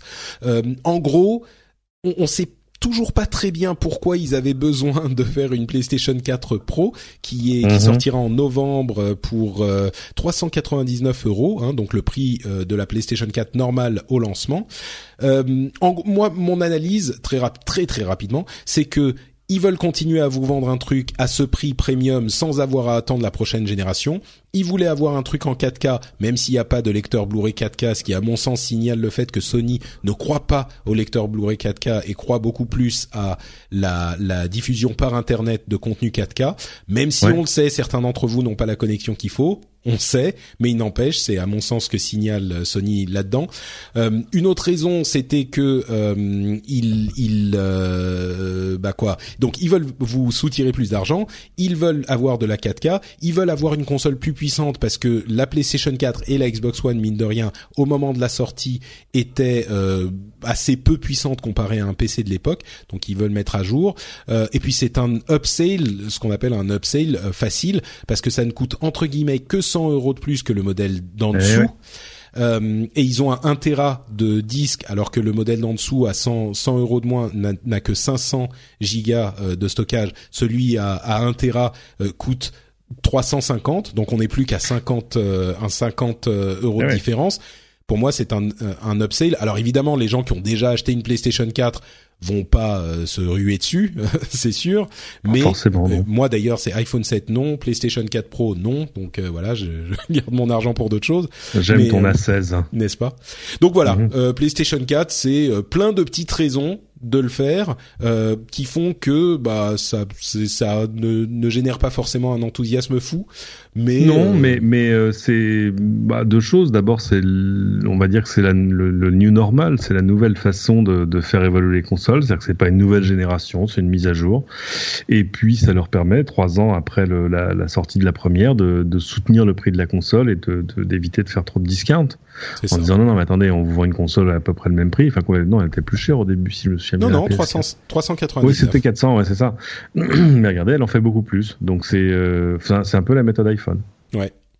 Euh, la, la, commission, enfin l'Europe, l'UE est en train de travailler à proposer du contenu VOD partout en Europe au même moment, ce qui serait euh, une, nouveau, une bonne nouvelle.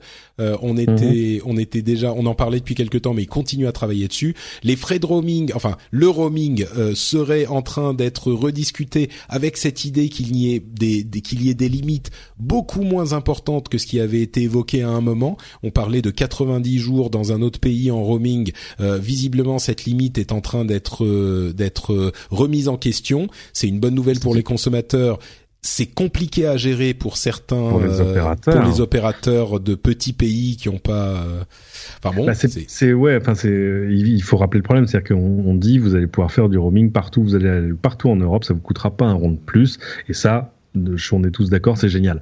Euh, maintenant, les opérateurs disent bon, oui, mais enfin, il faut qu'on trouve une limite. C'est-à-dire qu'en gros, euh, le but, c'est pas de faire en sorte qu'on aille tous prendre, prendre un abonnement en Slovaquie, tu vois. Exactement, c'est ça le Euh, problème. Qu'on oui. utilise ici en France à longueur d'année. Euh, Donc, il faut trouver juste une limite. Alors, est-ce que c'est en termes de, de quantité de data, en termes de jours d'utilisation par pays, un peu comme ce que font les opérateurs ou ce que fait Free aujourd'hui. Euh, mais, euh, mais pour le vivre avec une puce Free qui me sert essentiellement à voyager, euh, ne plus avoir de roaming quand tu vas ne serait-ce qu'aux États-Unis, ça change la vie. Alors c'est pas Oui, ça. hein, là, on parle de la, ne serait-ce déjà qu'à l'échelle de l'Europe, se dire je prends un Eurostar ou je vais à Barcelone, tout ça, et plus avoir ça se dire attends ça, ça me coûte c'est combien le méga ici? Voilà. Ne plus avoir- parce que bien, évidemment c'est quand même des questions un peu démentes quoi. C'est c'est euh, c'est comme l'époque où on payait euh, les appels longue distance euh, un peu plus cher, où tu payais à la minute quand t'appelais à l'autre bout du département et pas juste de l'autre côté de la rue. Enfin tu vois, ça, ça- des choses qui n'ont plus de sens quoi.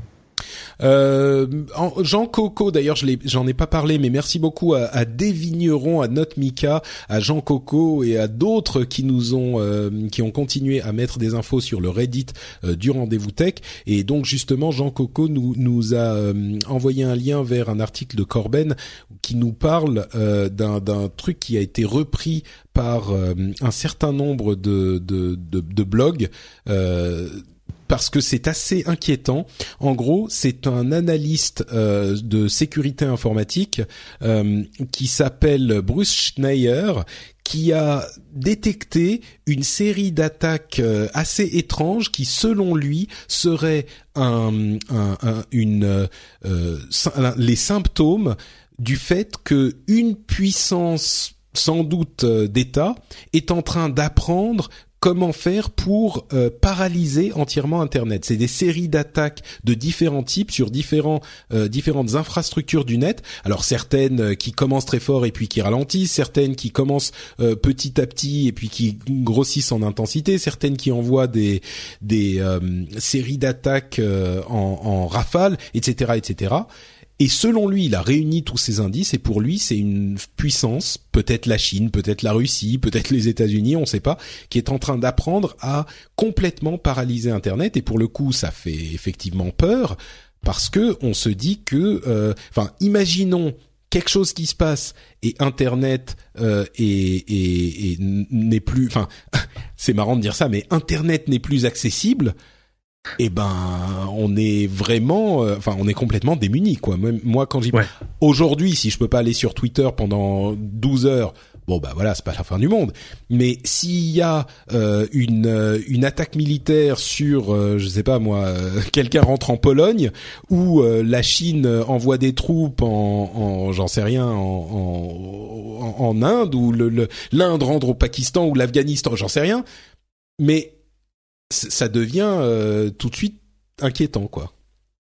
Ouais, et en même temps, euh, ça semble assez normal que des pays s'intéressent à, tester les niveaux de vulnérabilité euh, d'infrastructures, euh, tu vois, euh, Ouais. d'infrastructures importantes ailleurs. Euh, mais j'ai une confiance absolue en Bruce Schneier. Hein, c'est un, génial, génial, génial chercheur en sécurité. Donc je pense que tout ce qu'il dit est vrai. Ouais, c'est un, un peu flippant, mais je pense que c'est dans l'ordre des choses. Ouais. Bon, voilà, vous êtes prévenus maintenant. Commencez à stocker C'est mon vos côté, c'est mon côté Kissinger, réel politique. Tu vois, c'est mal, mais c'est comme ça. C'est le jeu, ma pauvre Lucette. Tu sais, je crois que euh, parfois il est il est bon d'être idéaliste et puis parfois il est bon aussi de de traiter avec les réalités de la réalité. Et Hmm. je crois que souvent, on, on- certaines personnes euh, manquent de, de du deuxième euh, de la deuxième moitié de la vie. Euh, Ah, excuse-moi, mon Apple Watch me dit qu'il faut que je me lève hein, parce qu'il faut que je bouge une minute par heure. je vous jure. Écoute, euh, c'est le dernier sujet, donc tu vas pouvoir te lever dans, dans deux Cool. minutes. Euh, là encore, c'est Corben, notre ami Corben, qui m'a euh, euh, fait découvrir ce service.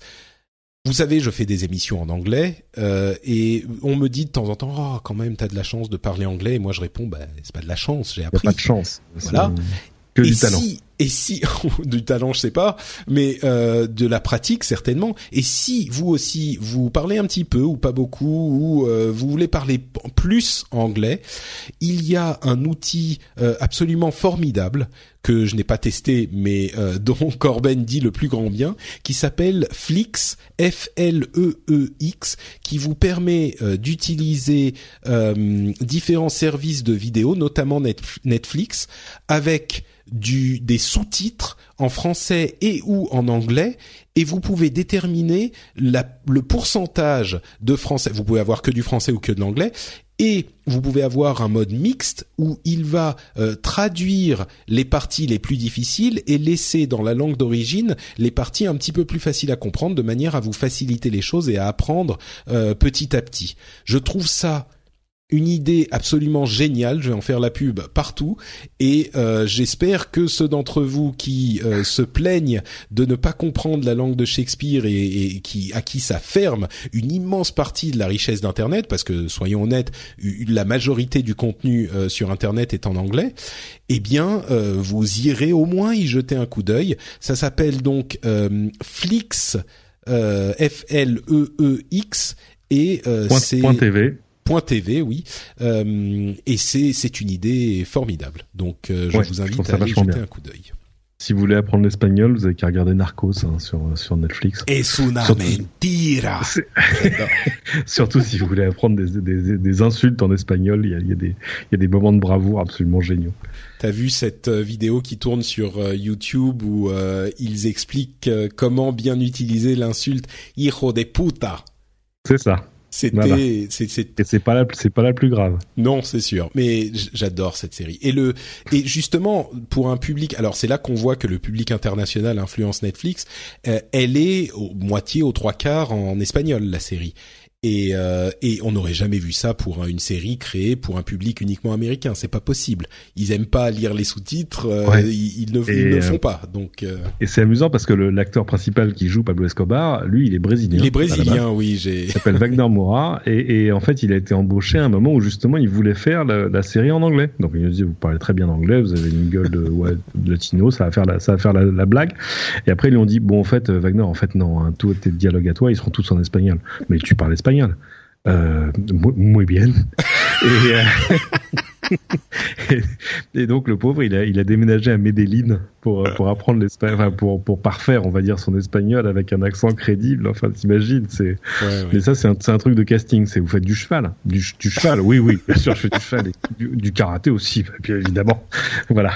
Tu parles espagnol, euh, si prego.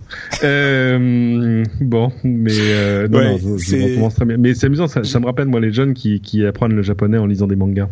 Oui, bah et tu sais, c'est comme Avec, ça que j'ai commencé, moi. Et voilà. Oui, oui. Et voilà, on voit où ça m'a mené. Hein ben oui. euh, il y a de quoi s'inquiéter, hein, franchement. Tout ça pour ça. visiblement, la, la, série a un petit peu fait scandale euh, euh, en Amérique latine euh, et pas qu'en Colombie, mais j'imagine surtout en Colombie parce qu'effectivement, euh, il c'est pas sa langue d'origine. Moi, j'entends pas vraiment la différence, mais j'imagine que les Colombiens, eux, entendent bien la différence dans et qu'il a un accent sans doute gênant. ça, à, à, chaque fois qu'il y a un Canadien, un Canadien qui qui -hmm. qui est qui est passé qui se fait passer pour un français. Enfin qui se fait passer. Qu'on fait passer pour un français dans un film ça nous fait ah, ça nous oui. amuse.